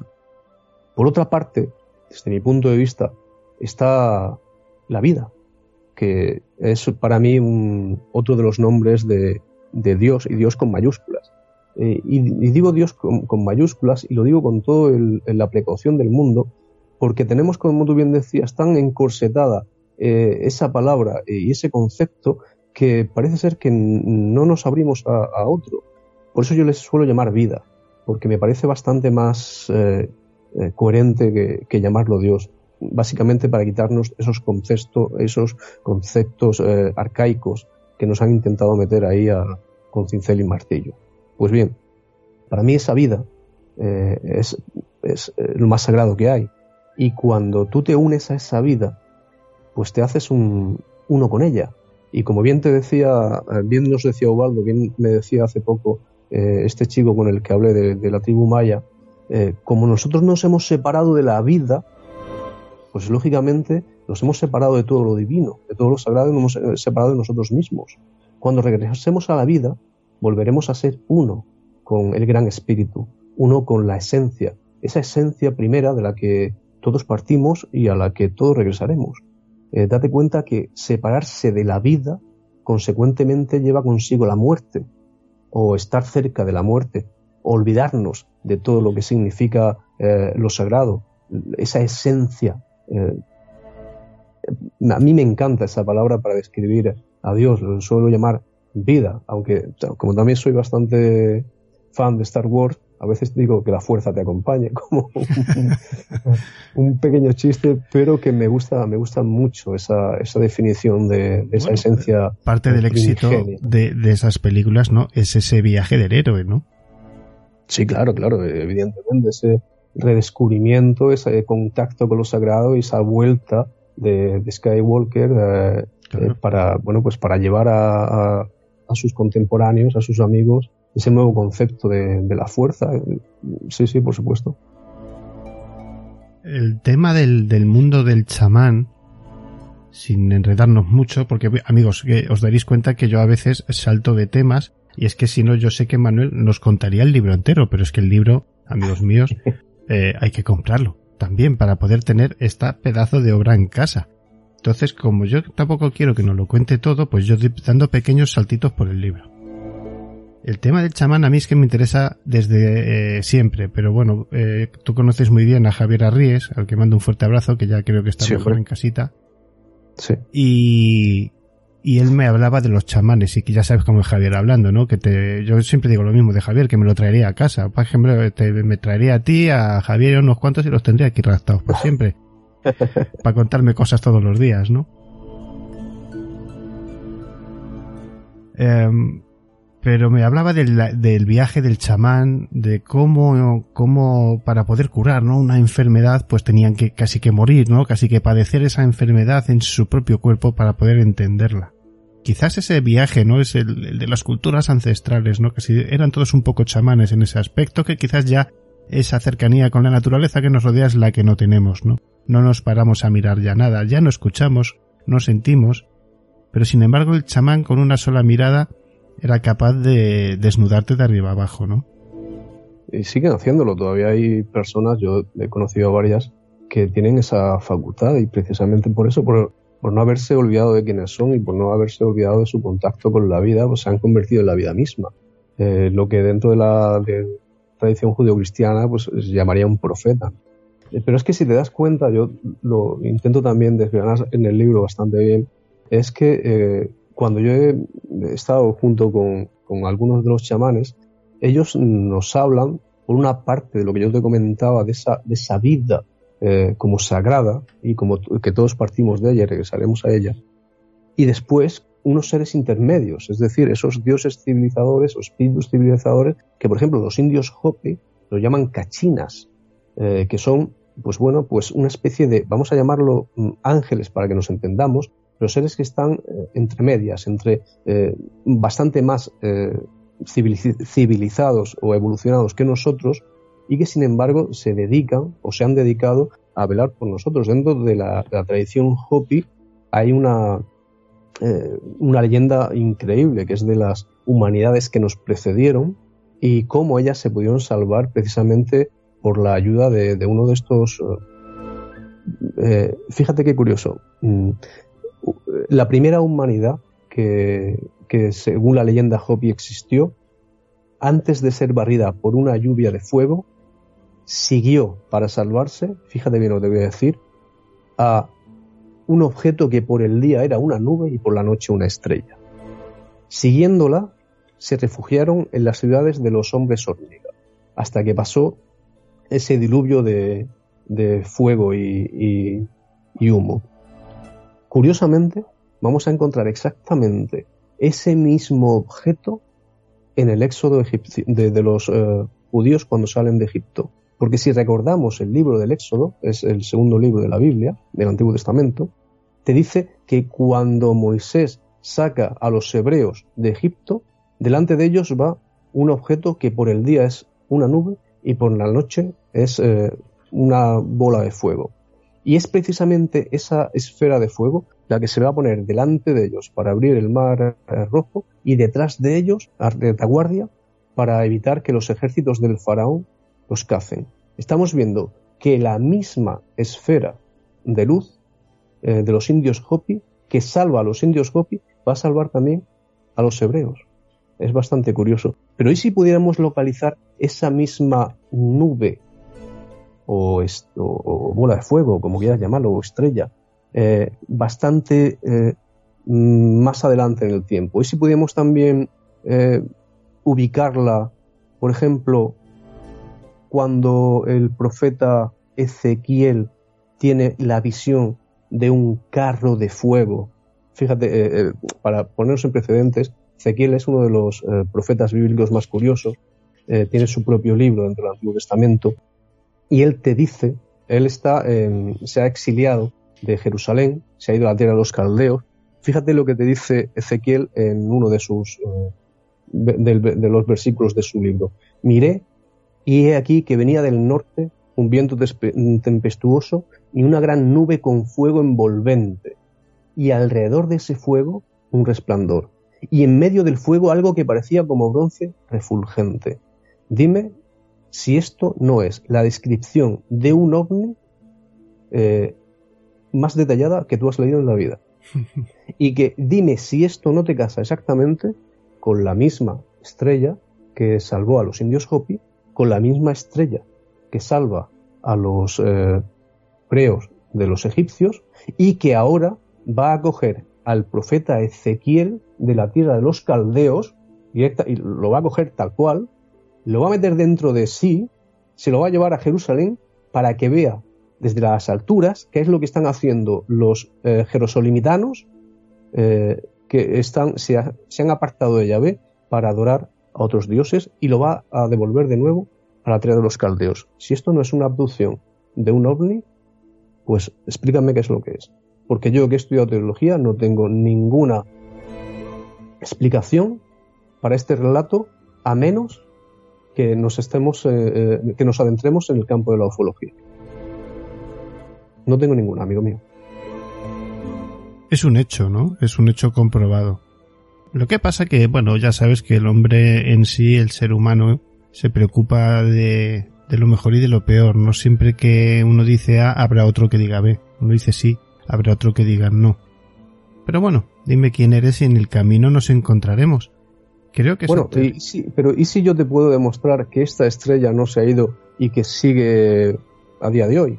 Porque si seguimos la estela de esta estrella, valga la comparación, también nos vamos a encontrar que hay una estrella que es la que guía a los magos de Oriente hasta dónde? Hasta justamente el lugar donde nace Jesús. Y ah, yo lo he comentado en algún, en algún otro medio. A mí me hizo mucha gracia esta Navidad cuando empezaron a surgir por Face y tal noticias. La estrella de Belén eh, se va a volver a ver de nuevo en estas Navidades. Yo dije, ¡guau! Fantástico. Aquí estoy yo esperándola. ¿Por qué? Porque la descripción que tenemos de, en la Biblia de ella es increíble. Es una estrella que desde Oriente va guiando a los magos hasta llegar a Jerusalén y que al llegar a, Jerusalén desaparece. Es en ese momento cuando eh, desaparece la estrella, cuando los magos se ven en la tesitura de están perdidos, tienen que preguntar dónde van a hacer el rey de los judíos, porque ya la estrella ha desaparecido del cielo. Es en ese momento cuando Herodes, bueno, pues eh, se entera de que alguien ha nacido en su reino que le va a quitar el trono y eh, se pone a perseguir también a Jesús. Cuando a las pocas horas los magos eh, salen del palacio de Herodes, la estrella vuelve a estar allí y vuelve a estar allí para guiarlos y llevarlos justamente a un lugar muy determinado, una eh, cueva donde acaba de nacer un niño. Bien, ¿qué es lo que ha pasado? Esto es en el Evangelio de Mateo. ¿Qué es lo que ha pasado en ese momento donde se ha ido la estrella? ¿Qué sentido tiene que la estrella se haya ido? Aquí parece que el Evangelio nos deja con la intriga, pero es que nos vamos a Lucas, porque todos tenemos que saber que los cuatro Evangelios son cuatro puntos de vista que se complementan de eh, cada uno, el uno con el otro, y lo que no está en uno lo podemos encontrar en otro. Y aquí Lucas te está diciendo dónde está la estrella. Y Lucas te está diciendo que precisamente antes de nacer, no, justamente en el momento del nacimiento, eh, los pastores se encuentran con una infinidad de seres luminosos, de ángeles, que les indican que vayan a adorar al niño que acaba de nacer. Estos ángeles, después de transmitir este mensaje a los pastores que están allí en Belén, vuelven a los cielos. ¿Cómo vuelven a los cielos? En el mismo objeto en el que han descendido, en una estrella, en un ovni, porque tenemos que tener en cuenta que los ángeles, por mucha iconografía que nos hayan querido eh, meter, pues los ángeles no tienen alas. Eh, de hecho, no encontramos ni un solo ángel en la Biblia con alas. Todos tienen aspecto humano, pero con una cualidad que les hace particulares, que eso si quieres no lo vamos a desvelar. Eh. ¿Dónde estuvo, ¿Dónde estuvo esta estrella? Pues evidentemente avisando a los pastores. Cuando terminó de avisar a los pastores, volvió a subir al cielo y a seguir guiando a los magos. Porque no me digas tú a mí que eh, esta descripción que te estoy dando, una estrella que guía desde Oriente, que vamos a suponer que vinieran de, Persia, de Babilonia, hasta Jerusalén, es un viaje de cuatro, cinco, seis meses. Eh, ¿Qué conjunción te está durando cuatro, cinco, seis meses? Y más una conjunción como la que hemos visto esta Navidad de entre Saturno y Júpiter, que apenas, eh, bueno, que duró como mucho una semana, aunque el punto álgido fue el día 21-22. Esto es improbable, por mucho que Kepler y que otros astrónomos hayan querido decir que si un cometa, que si tal, que si. Aquí lo que nos están describiendo es un objeto volador no identificado que está guiando a unos seres, a unos eh, seres humanos en este caso, y que se posa eh, justamente eh, encima del lugar donde nace el niño. Esto, por mucho que nos vuelvan a querer que traguemos otras historias, si somos fieles al relato, es casa perfectamente con la descripción de un avistamiento ovni. En ese aspecto sí, lo que pasa es que bueno, luego tiene sus lagunas, hay que irse a la astronomía para ver cómo estaba la conjunción hace 2004 años, no, 2024 años aproximadamente, que sería la fecha más o menos exacta, y luego ver la temporada de, de verano que tendría que ser, porque en invierno sería imposible.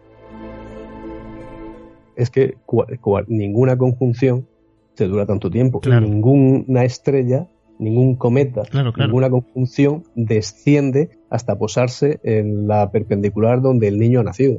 De hecho, lo que estamos eh, eh, encontrando, si somos fieles, o sea, si nosotros nos vamos a los evangelios y estamos leyendo esa historia, y tenemos que ser fieles a lo que estamos leyendo ahí, no podemos elucubrar. Es que el eh, tema, perdón, pero el tema de los evangelios a mí me parece un poco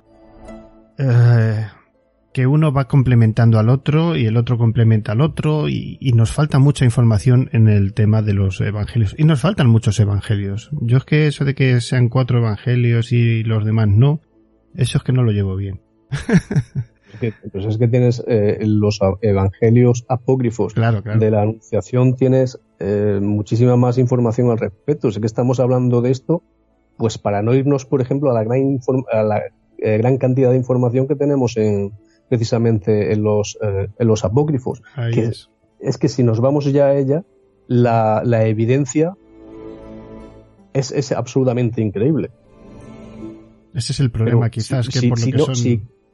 pero si quieres que eh, ver un, un, por ejemplo, un, eh, un, contacto más cercano, pues nos podemos ir, por ejemplo, al encuentro que tiene, o que mejor dicho, que Loris Francesco Capovilla que era secretario del Papa Juan XXIII, eh, dice que tanto él como el Papa tuvieron un encuentro con una nave extraterrestre eh, o con un platillo volante en los jardines de Castel Gandolfo.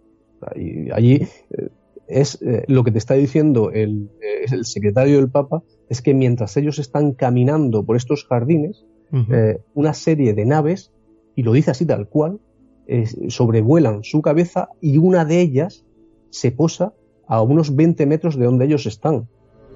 Cuando ellos ven esto, eh, ambos, el Papa y él, se arrodillan porque piensan que lo que están, lo que tienen enfrente es un acontecimiento divino y que después de rezar eh, de, esta nave, de esta estrella, mejor dicho, de esa estrella, sale una criatura de luz, una criatura alta con los mismos eh, rasgos que un ser humano, pero que tiene esa peculiaridad, es que irradia luz y que el Papa se acerca a ella, está hablando con ella durante 20 minutos y él dice que como a él no lo han llamado, pues que mejor se queda donde está, vaya a ser que pase lo que pase. y que por eso no se puede enterar de qué es lo que habla el Papa con esta criatura. Pero sin embargo, cuando el Papa se despide, esta criatura vuelve a su estrella y esta estrella se, se bueno, pues eh, se, se retorna al cielo y el Papa le dice a, su secretario unas palabras muy, muy curiosas. Dice, y abro, eh, comillas, el mundo, eh, mejor dicho, tenemos hermanos, hay hijos de Dios en, todo el mundo y nosotros eh, no los conocemos. Fíjate qué frase tan sumamente extraña.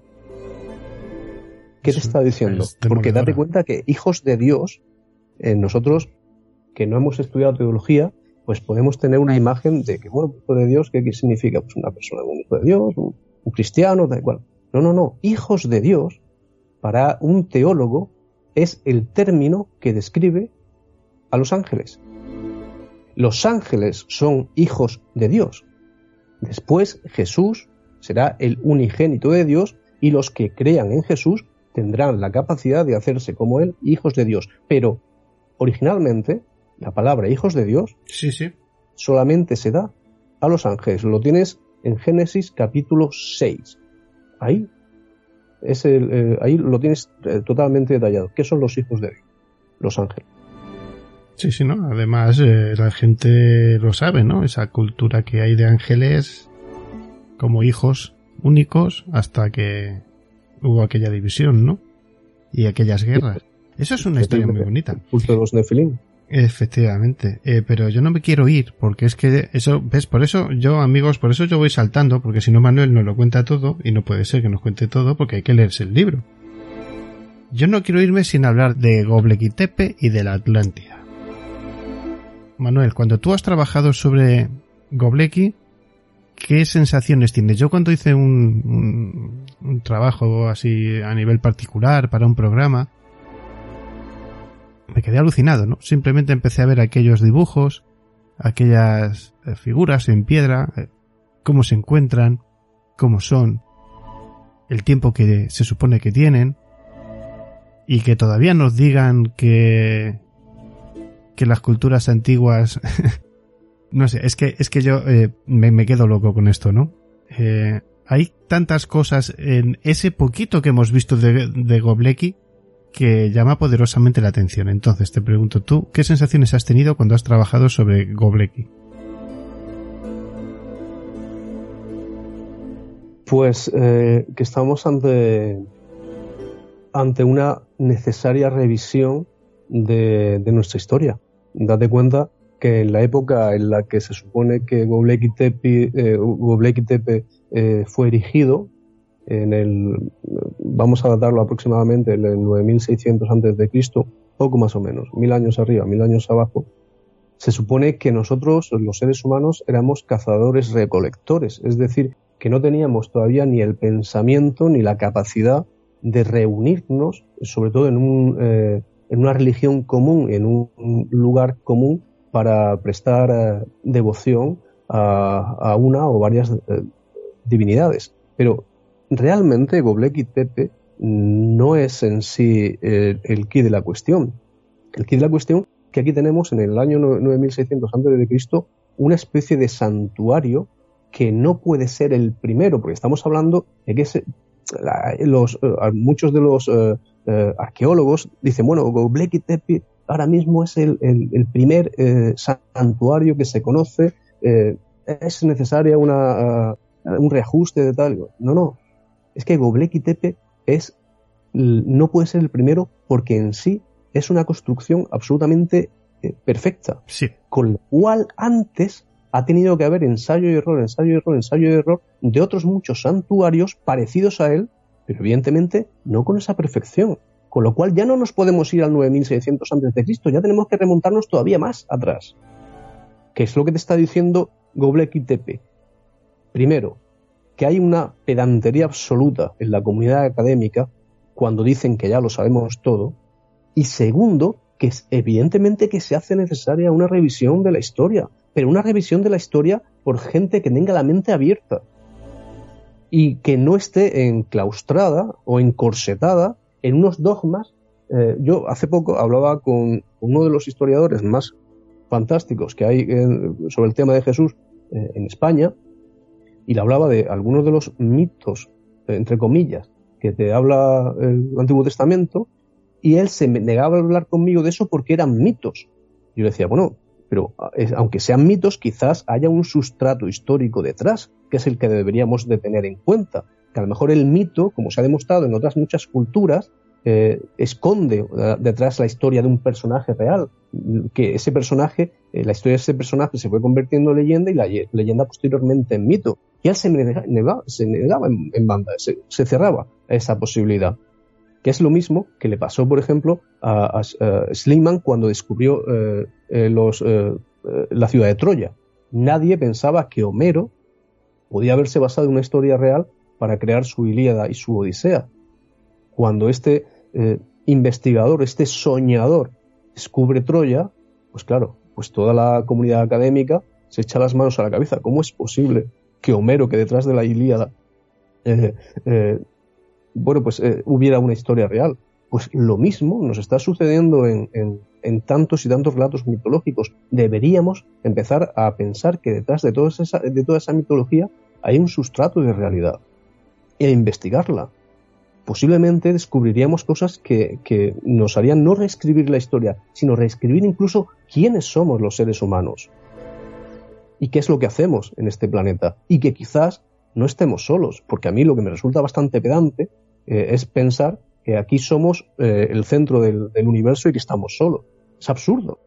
Es igual que cuando a Galileo, Galileo pues, eh, se enfrentó contra la, Iglesia Católica por decir que la Tierra no, es el centro del, universo, evidentemente. Pero es que seguimos siendo nosotros, seguimos teniendo esa misma idea aún a día de hoy. Nosotros los seres humanos pensamos que somos el centro del universo, y que no, podemos, no puede existir nada más que nosotros.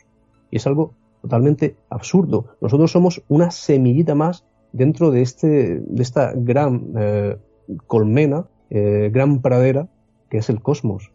Y como, como tal, deberíamos empezar a pensar que, bueno, pues dentro de esa semillita que somos, dentro de ese planeta habitado, pues quizás haya otros más, otros planetas más eh, habitados como el nuestro y que alguien, tal vez esos cachinas, esos ángeles, esos viajeros del cosmos, sean los que se hayan estado encargando de ejecutar ese plan maestro, ese plan divino, al estar en consonancia con la vida. Que al final los ángeles no son más que eso, son servidores de la vida, con lo cual ahí tenemos una eh, descripción moderna del término ángel, los viajeros del cosmos.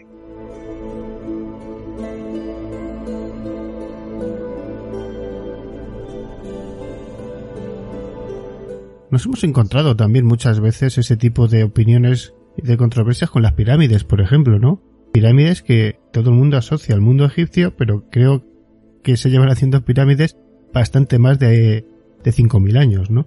Con lo cual, eh, ¿qué tendrán también las pirámides, ¿no? Que se están encontrando en todas eh, las culturas habidas y por haber. Yo, guardo desde el principio hay una, persona que me llama la atención y me da un, consejo, un consejo que yo tomo casi como una orden.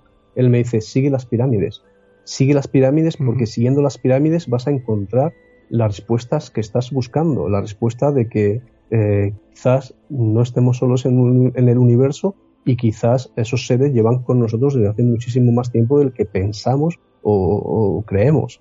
Y haciendo eso, siguiendo las pirámides, me encuentro con experiencias absolutamente increíbles, no solamente en Egipto, sino ya estamos hablando también de, Sudamérica, las pirámides mayas, eh, de, Mesoamérica, pero es que eh, tenemos eh, pirámides incluso en Tenerife, en China, en, en todos sitios.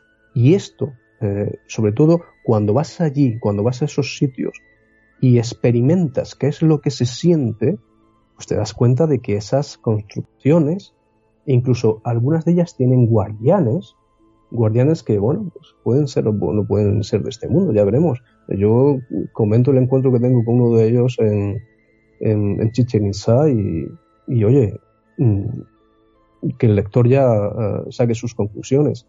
Pero no puede ser casual. Eh, todo lo que sientes dentro de, una pirámide, eh, sobre todo aquellos que han visitado Egipto, han entrado a la cámara de, del rey de la Gran Pirámide, cuando sales de allí, eh, la experiencia te cambia. La primera vez que yo voy a Egipto, no voy eh, buscando la Gran Pirámide. De hecho, la Gran Pirámide para mí era algo meramente secundario. Yo la primera vez que voy a Egipto, voy buscando subir al monte Sinaí. Curiosamente, eh, después de haber subido al monte Sinaí, volvemos al Cairo y es ahí cuando visitamos la Gran Pirámide. Y cuando yo entro a la Gran Pirámide, lo que siento allí es absolutamente increíble.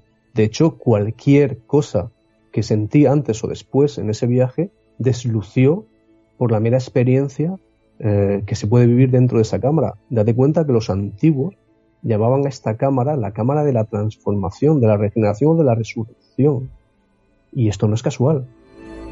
Pero es que en el libro lo que hago es remontarme a los orígenes de la meseta de Giza y, e investigar qué es lo que había antes de esa gran pirámide. Y lo que encuentro es que antes eh, de esa gran pirámide lo que había es otro templo, un templo todavía más añejo, más ancestral, un templo que se pierde en el origen de los tiempos, pero que se supone que es el primer lugar donde cae la esencia divina, la gota de esperma del dios Atón para fertilizar la tierra. Cae justamente allí, en el lugar donde está la gran pirámide. Es decir, que no solamente este lugar tiene una correlación con las estrellas del cinturón de, Orión, sino que además sería en sí mismo el origen de la vida en la Tierra, el lugar donde o descendió Atón o cayó la semilla en la Tierra, eh, la semilla que fecundaría la Tierra entera.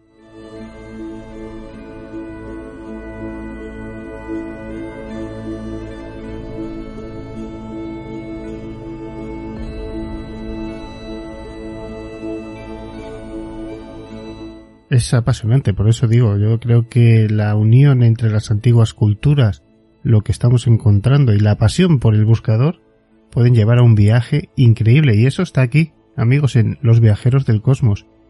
Vamos terminando, Manuel. Eh, a través de los años y del cine se ha dicho mucho y mal sobre el tema de la Atlántida, pero sí que es cierto hay muchas rutas de piratas que, y zonas costeras que sí que se han hundido por el tema de algún maremoto. ¿Por qué no? ¿Se podía haber hundido una ciudad con una cultura entera? No lo sé. Es una historia muy bonita. Quizás el cine nos ha hecho ver cosas que no son. Y como somos de mente corta, o cortoplacista, pues bueno, nos adaptamos con los tiempos, como decíamos, ¿no? Con el tema del concepto de Dios, pero ¿pudo existir o existió la Atlántida?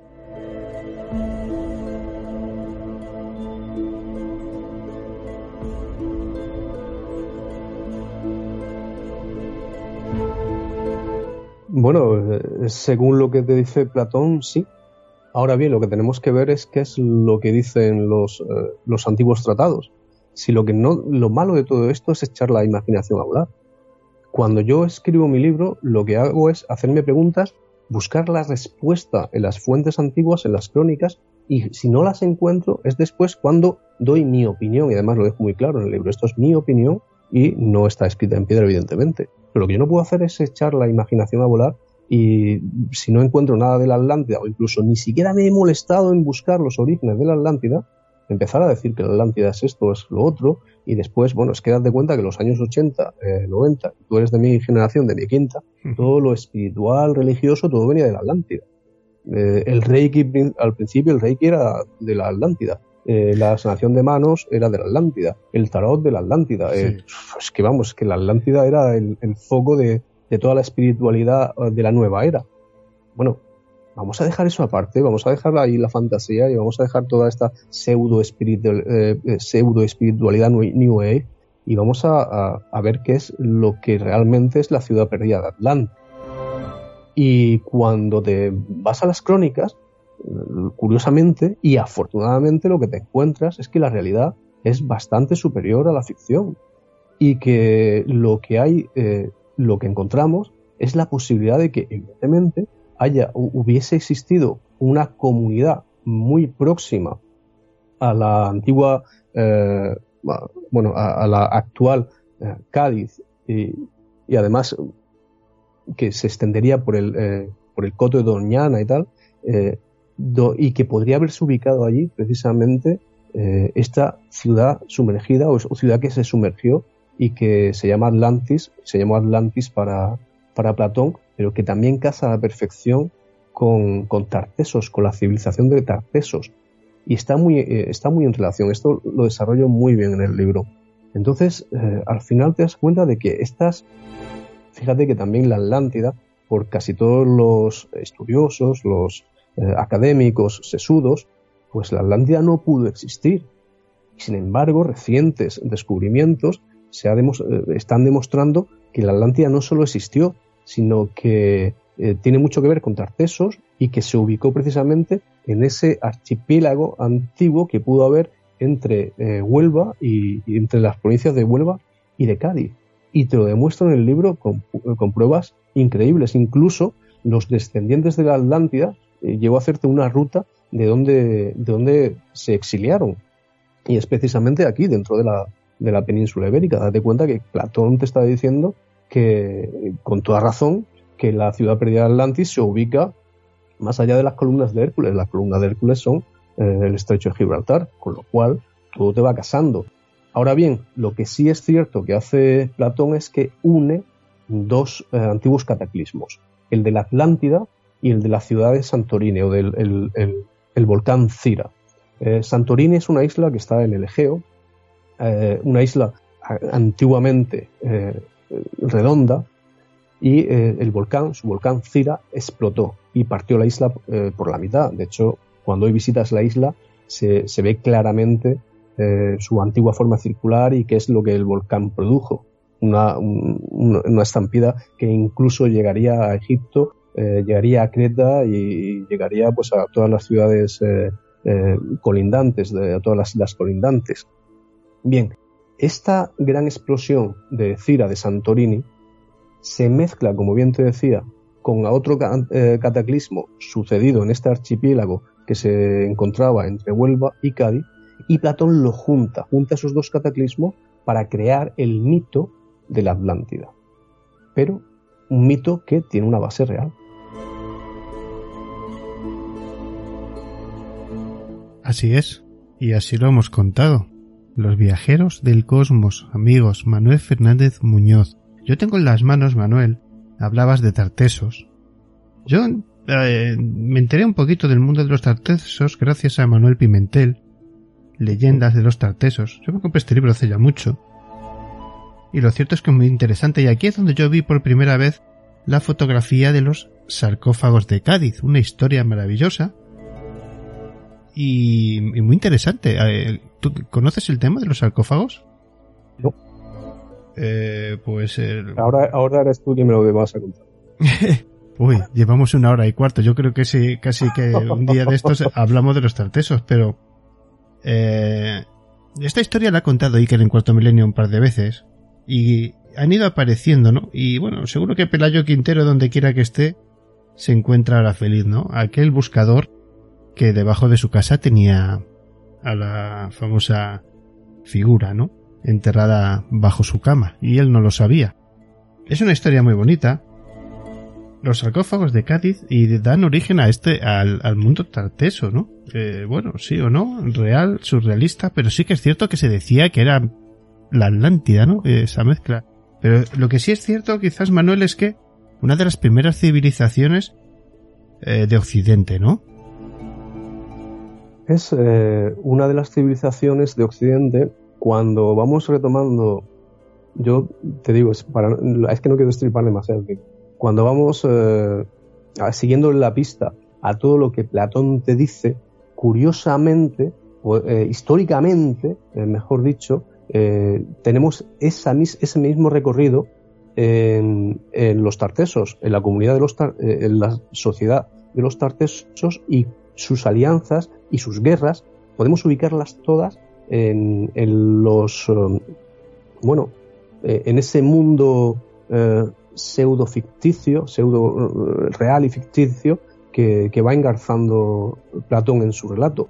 Con lo cual, si algo es tan evidente eh, que los tartesos y la Atlántida eh, van necesariamente unidos de la mano, si algo es tan evidente como que puedes seguir la pista Atlantis siguiendo las huellas de los tartesos, pues blanco y en botella. Ahora bien, como te decía, hay un momento en el que la historia no casa, que es esa, esa destrucción, o mejor dicho, esa descripción de esa isla redonda, eh, eh, circunvalada por, por, corrientes de agua, que eso eh, no casa con lo que sería ese archipiélago que se encontraba entre Huelva y Cádiz, pero sí casa con esa otra isla que también acababa de, recientemente, acaba de, 300 años antes, acaba de ser destruida y que todavía a día de, Platón, pues el, mito evidentemente, la leyenda eh, estaría muy viva y que él une armoniosamente. Con lo cual ahí tenemos eh, estas dos leyendas formando un todo armonioso, la leyenda de Tartesos y, la leyenda de eh, la historia de Santorini.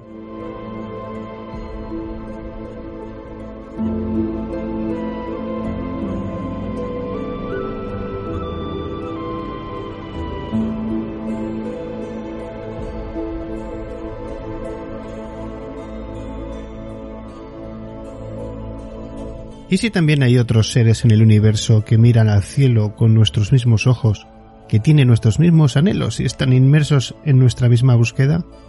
¿Y si podemos demostrar que esos seres llevan con nosotros desde el principio de los tiempos y quizás son los responsables tanto de sembrar la vida en nuestro planeta como de instruir a nuestros ancestros? ¿Y si los ángeles y los dioses del pasado son los extraterrestres de hoy? En este libro encontrarás las respuestas lo que no podemos saber es si estás preparado para escucharlas. Los viajeros del cosmos de Manuel Fernández Muñoz. No os lo podéis perder, amigos. Ediciones Almuzara, de nuevo las gracias a Almuzara que me lo mandaron enseguidita. Manuel Fernández Muñoz, ¿qué decir? Pues que como siempre es un placer que tengo ganas de verte, a ver si nos dejan vernos ya, porque ya hay que pedir hasta permiso, como quien dice. Pero muchísimas ganas de verte, de abrazarte, de tomar algo y de contarnos nuestras películas, que se te quiere mucho. Un fuerte abrazo y gracias por venir a Misterio 51. Te mando uno de esos abrazos de luz que no contagian, amigo mío, a la espera de, de poder dártelo físico, también se te quiere y echamos de menos. Un abrazo muy fuerte y un, abrazo muy fuerte a tus oyentes.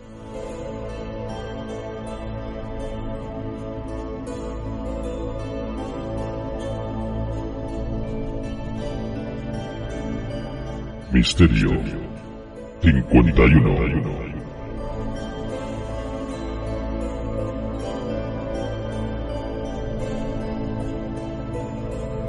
Con David del Castillo.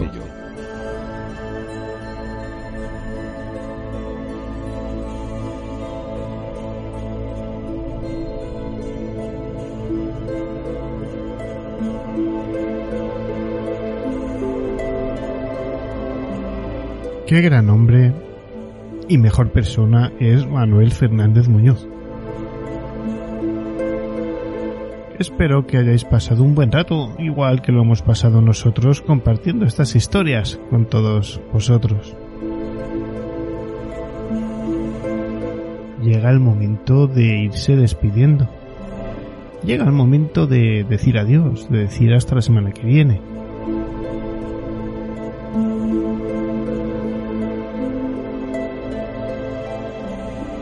Pero no lo vamos a hacer todavía, claro que no.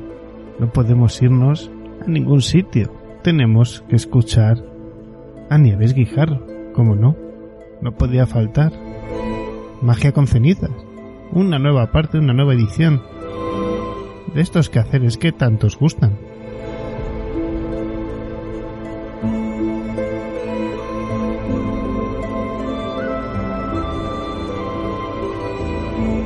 pero yo aprovecho como siempre para deciros adiós, me despido aquí. Así yo también puedo disfrutar de ese relato, de esa historia de Nieves.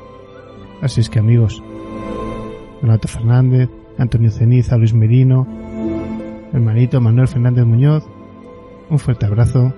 Nos vemos la semana que viene. Ahora viene Nieves y Jarro y Magia con Ceniza.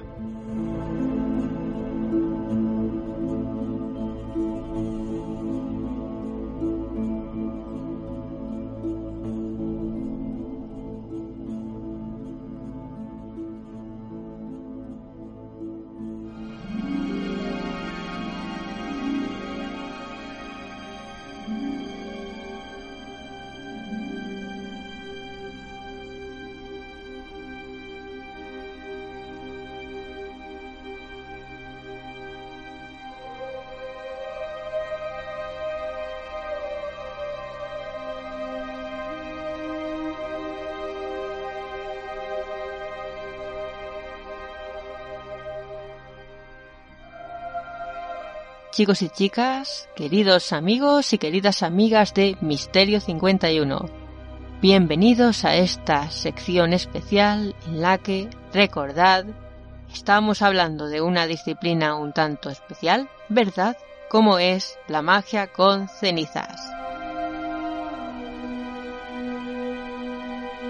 Un placer estar aquí con vosotros una semana más. Gracias como siempre a David del Castillo por su invitación a mi querido amigo David y hoy empezamos así.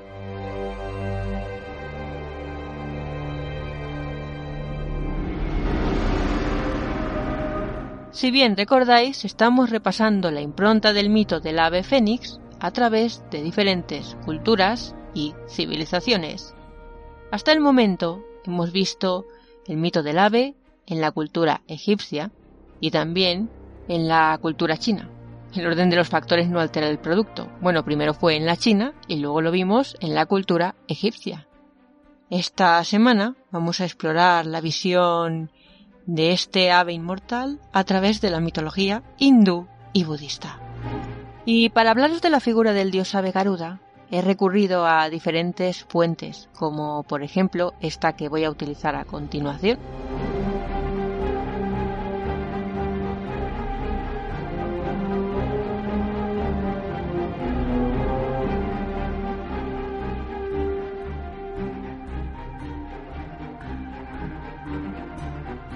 Según la interesante página mitología.guru, página que os recomiendo, bueno, consultar si os gustan estos temas, Garuda es un dios ave inmortal, amado por hindúes y budistas por igual.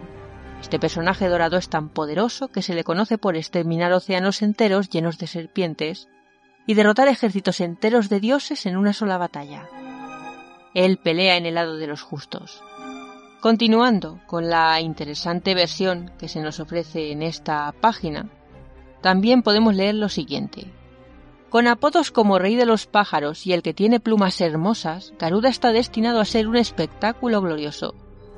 Según la tradición hindú, tiene el rostro y los brazos fuertes de un hombre de piel dorada. Alas rojas con largas y brillantes plumas se extienden desde detrás de su espalda y se extienden hasta una milla de ancho. Debajo de la rodilla sus piernas están cubiertas de escamas doradas que bajan hasta los pies del águila con garras como dagas curvas. Su cara es blanca y puede ser completamente humana, humana con pico o completamente águila. Una corona tradicional hindú con varios niveles de oro se sienta en la parte superior de su cabeza y lleva serpientes que ha derrotado en la batalla como joyas. En conjunto, es lo suficientemente grande como para bloquear el sol cuando vuela junto a él. El dios supremo Vishnu puede ser visto a menudo cabalgando sobre su espalda. En el arte hindú, Garuda ha evolucionado a lo largo de los siglos para parecer más humano. En Nepal a menudo se le representa como un ser humano con alas. En el resto de Asia ha mantenido la cabeza, el pico y las garras de su ave. La versión indonesia de Garuda es especialmente colorida y está representada con colmillos. En el arte budista, el dios Garuda se ha transformado en una raza de pájaros nobles llamados Garudas. Estos Garudas son los menos humanos de todos. Sus cuerpos están cubiertos de plumas y sus alas parecen estar pegadas a sus brazos casi como un murciélago. Solo sus vientres redondos y sus manos humanas sugieren su linaje humano.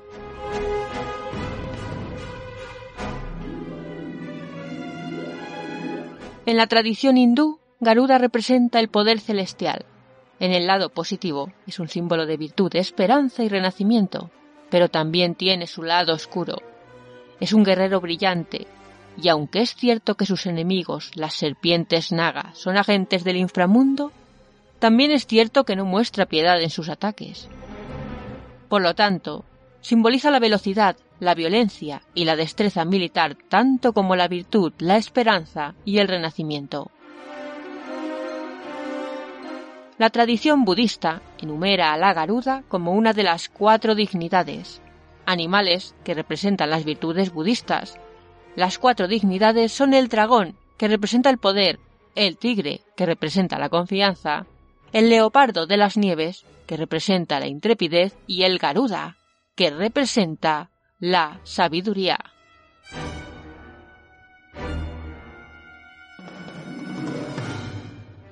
El deslumbrante debut de Garuda en la leyenda hindú dejó claro su potencial desde el principio. Saltó de su huevo en un infierno ardiente, tan grande que podría haber quemado el mundo entero si los dioses no hubieran caído de rodillas y rogado misericordia. El bebé escuchó sus súplicas y respondió con otra muestra de poder mágico. Se encogió hasta un tamaño seguro. Con el tiempo, Garuda usaría su truco de encogimiento-crecimiento para llevar a cabo varias tareas heroicas. Una vez derrotó a todos los demás dioses en la batalla, al crecer a un tamaño tan grande que el viento de sus alas los dispersó por todo el mundo. También usó un super tamaño para tragarse ríos y océanos enteros, ya sea para usar el agua como arma o para encontrar serpientes que se escondían en el agua. Podía hacer que las montañas se derrumbaran o que las tormentas eléctricas se extendieran por toda la tierra con solo agitar su sala.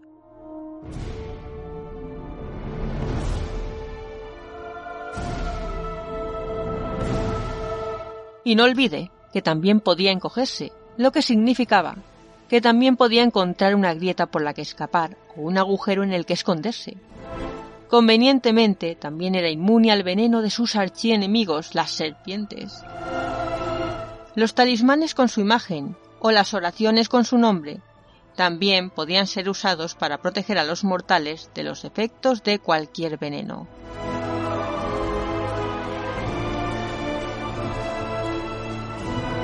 Bueno, pues estas son, queridos amigos y queridas amigas, todas las características del ave inmortal conocida como Garuda. Si queréis leer este artículo completo, repito, vuelvo a trasladaros a mitología.guru, una página muy completa donde encontraréis toda la información que queráis y necesitéis al respecto de, bueno, este mito u otros muchos mitos.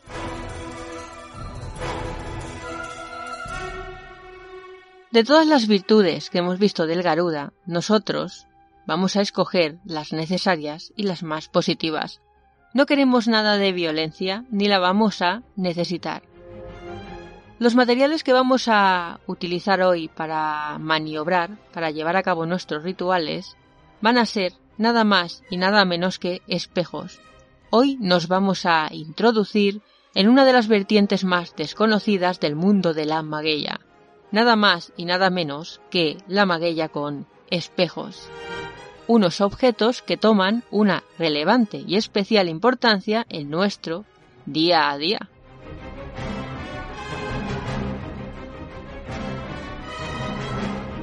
Es posible que en alguna que otra ocasión hayáis escuchado hablar del famoso estadio del espejo de Lacan.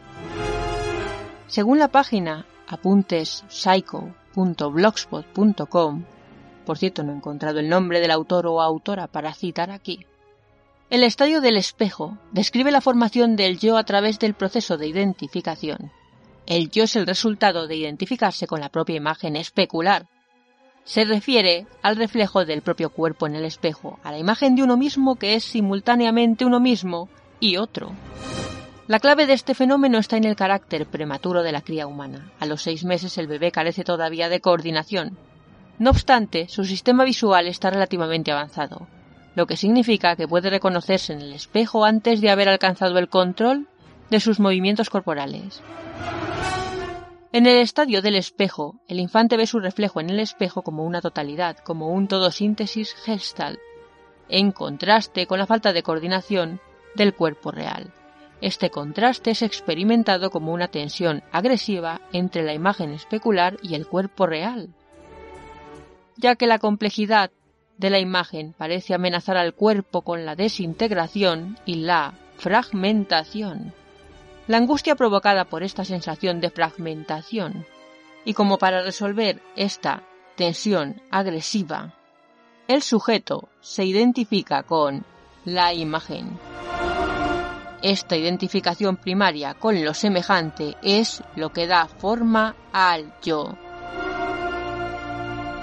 Como veis, hablamos de identificación, inseguridades, y para eso precisamente es para lo que vamos a usar el espejo, para reafirmarnos, para encontrar la fuerza dentro de nosotros mismos, para reconstruirnos. De eso va a tratar este magia con cenizas de hoy la reconstrucción del propio ser humano.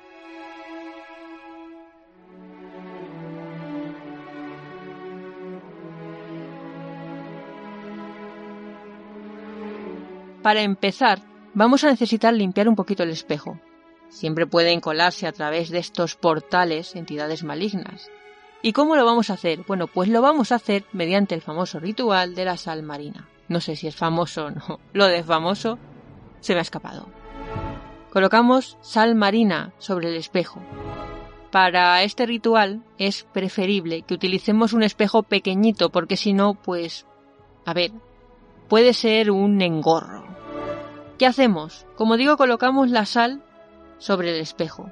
Vamos a llevar el espejo a la habitación de la casa donde más tiempo pasemos. Y vamos a dejarlo ahí reposando durante un par de horitas con la sal marina en su interior. Después de este par de horitas, recordemos una habitación con energías positivas, en la que pasemos mucho tiempo. Previamente hemos prendido una varita de incienso para limpiar, ¿de acuerdo?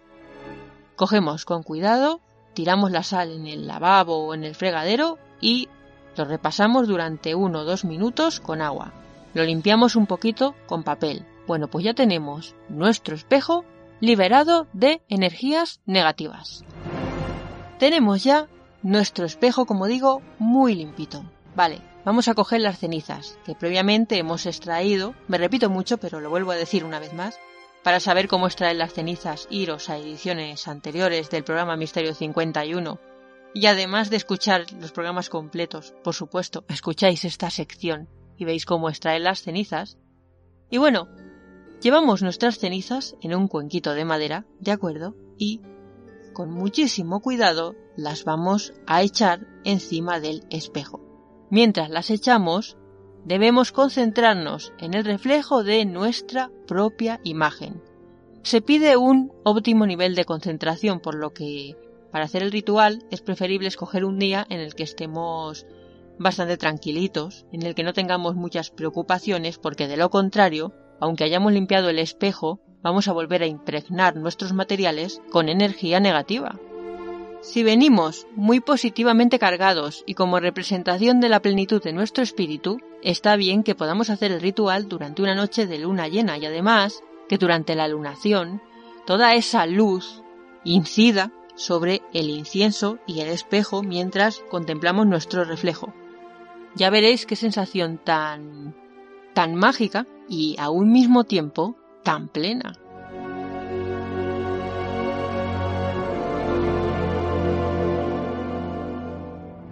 Voy a aclarar que para hacer este ritual no vale con llego, me siento en la habitación y bueno, estoy tranquila y lo hago. Hace falta un compromiso interior. Recordemos, tenemos las cenizas sobre el espejo y nosotros nos estamos reflejando en el espejo con las cenizas encima, valga la redundancia. Cogemos, introducimos nuestro dedo índice izquierdo. Este dedo se impregnará con las cenizas y, mientras nos miramos en el espejo, procedemos a realizar una serie de pintadas en nuestro rostro. Estas pintadas deben empezar por la frente, seguir por el mentón y las mejillas, haciendo una forma de cruz, norte, sur, este y oeste, ¿de acuerdo? En ese orden, y vamos a realizar en nuestro propio rostro, porque las vamos a hacer mientras nos miramos en el espejo, unos símbolos que correspondan con nuestras peticiones, siempre ligadas al crecimiento interior, por supuesto, no solo a conseguir todo lo que nuestro egoísmo pueda abarcar. Vamos a tener que aguantar con las pintadas un par de horitas. Después ya, si queremos, pues procedemos a darnos una ducha. Repito, todo este procedimiento tiene que ir seguido de un gran trabajo interior, de lo contrario no servirá de nada.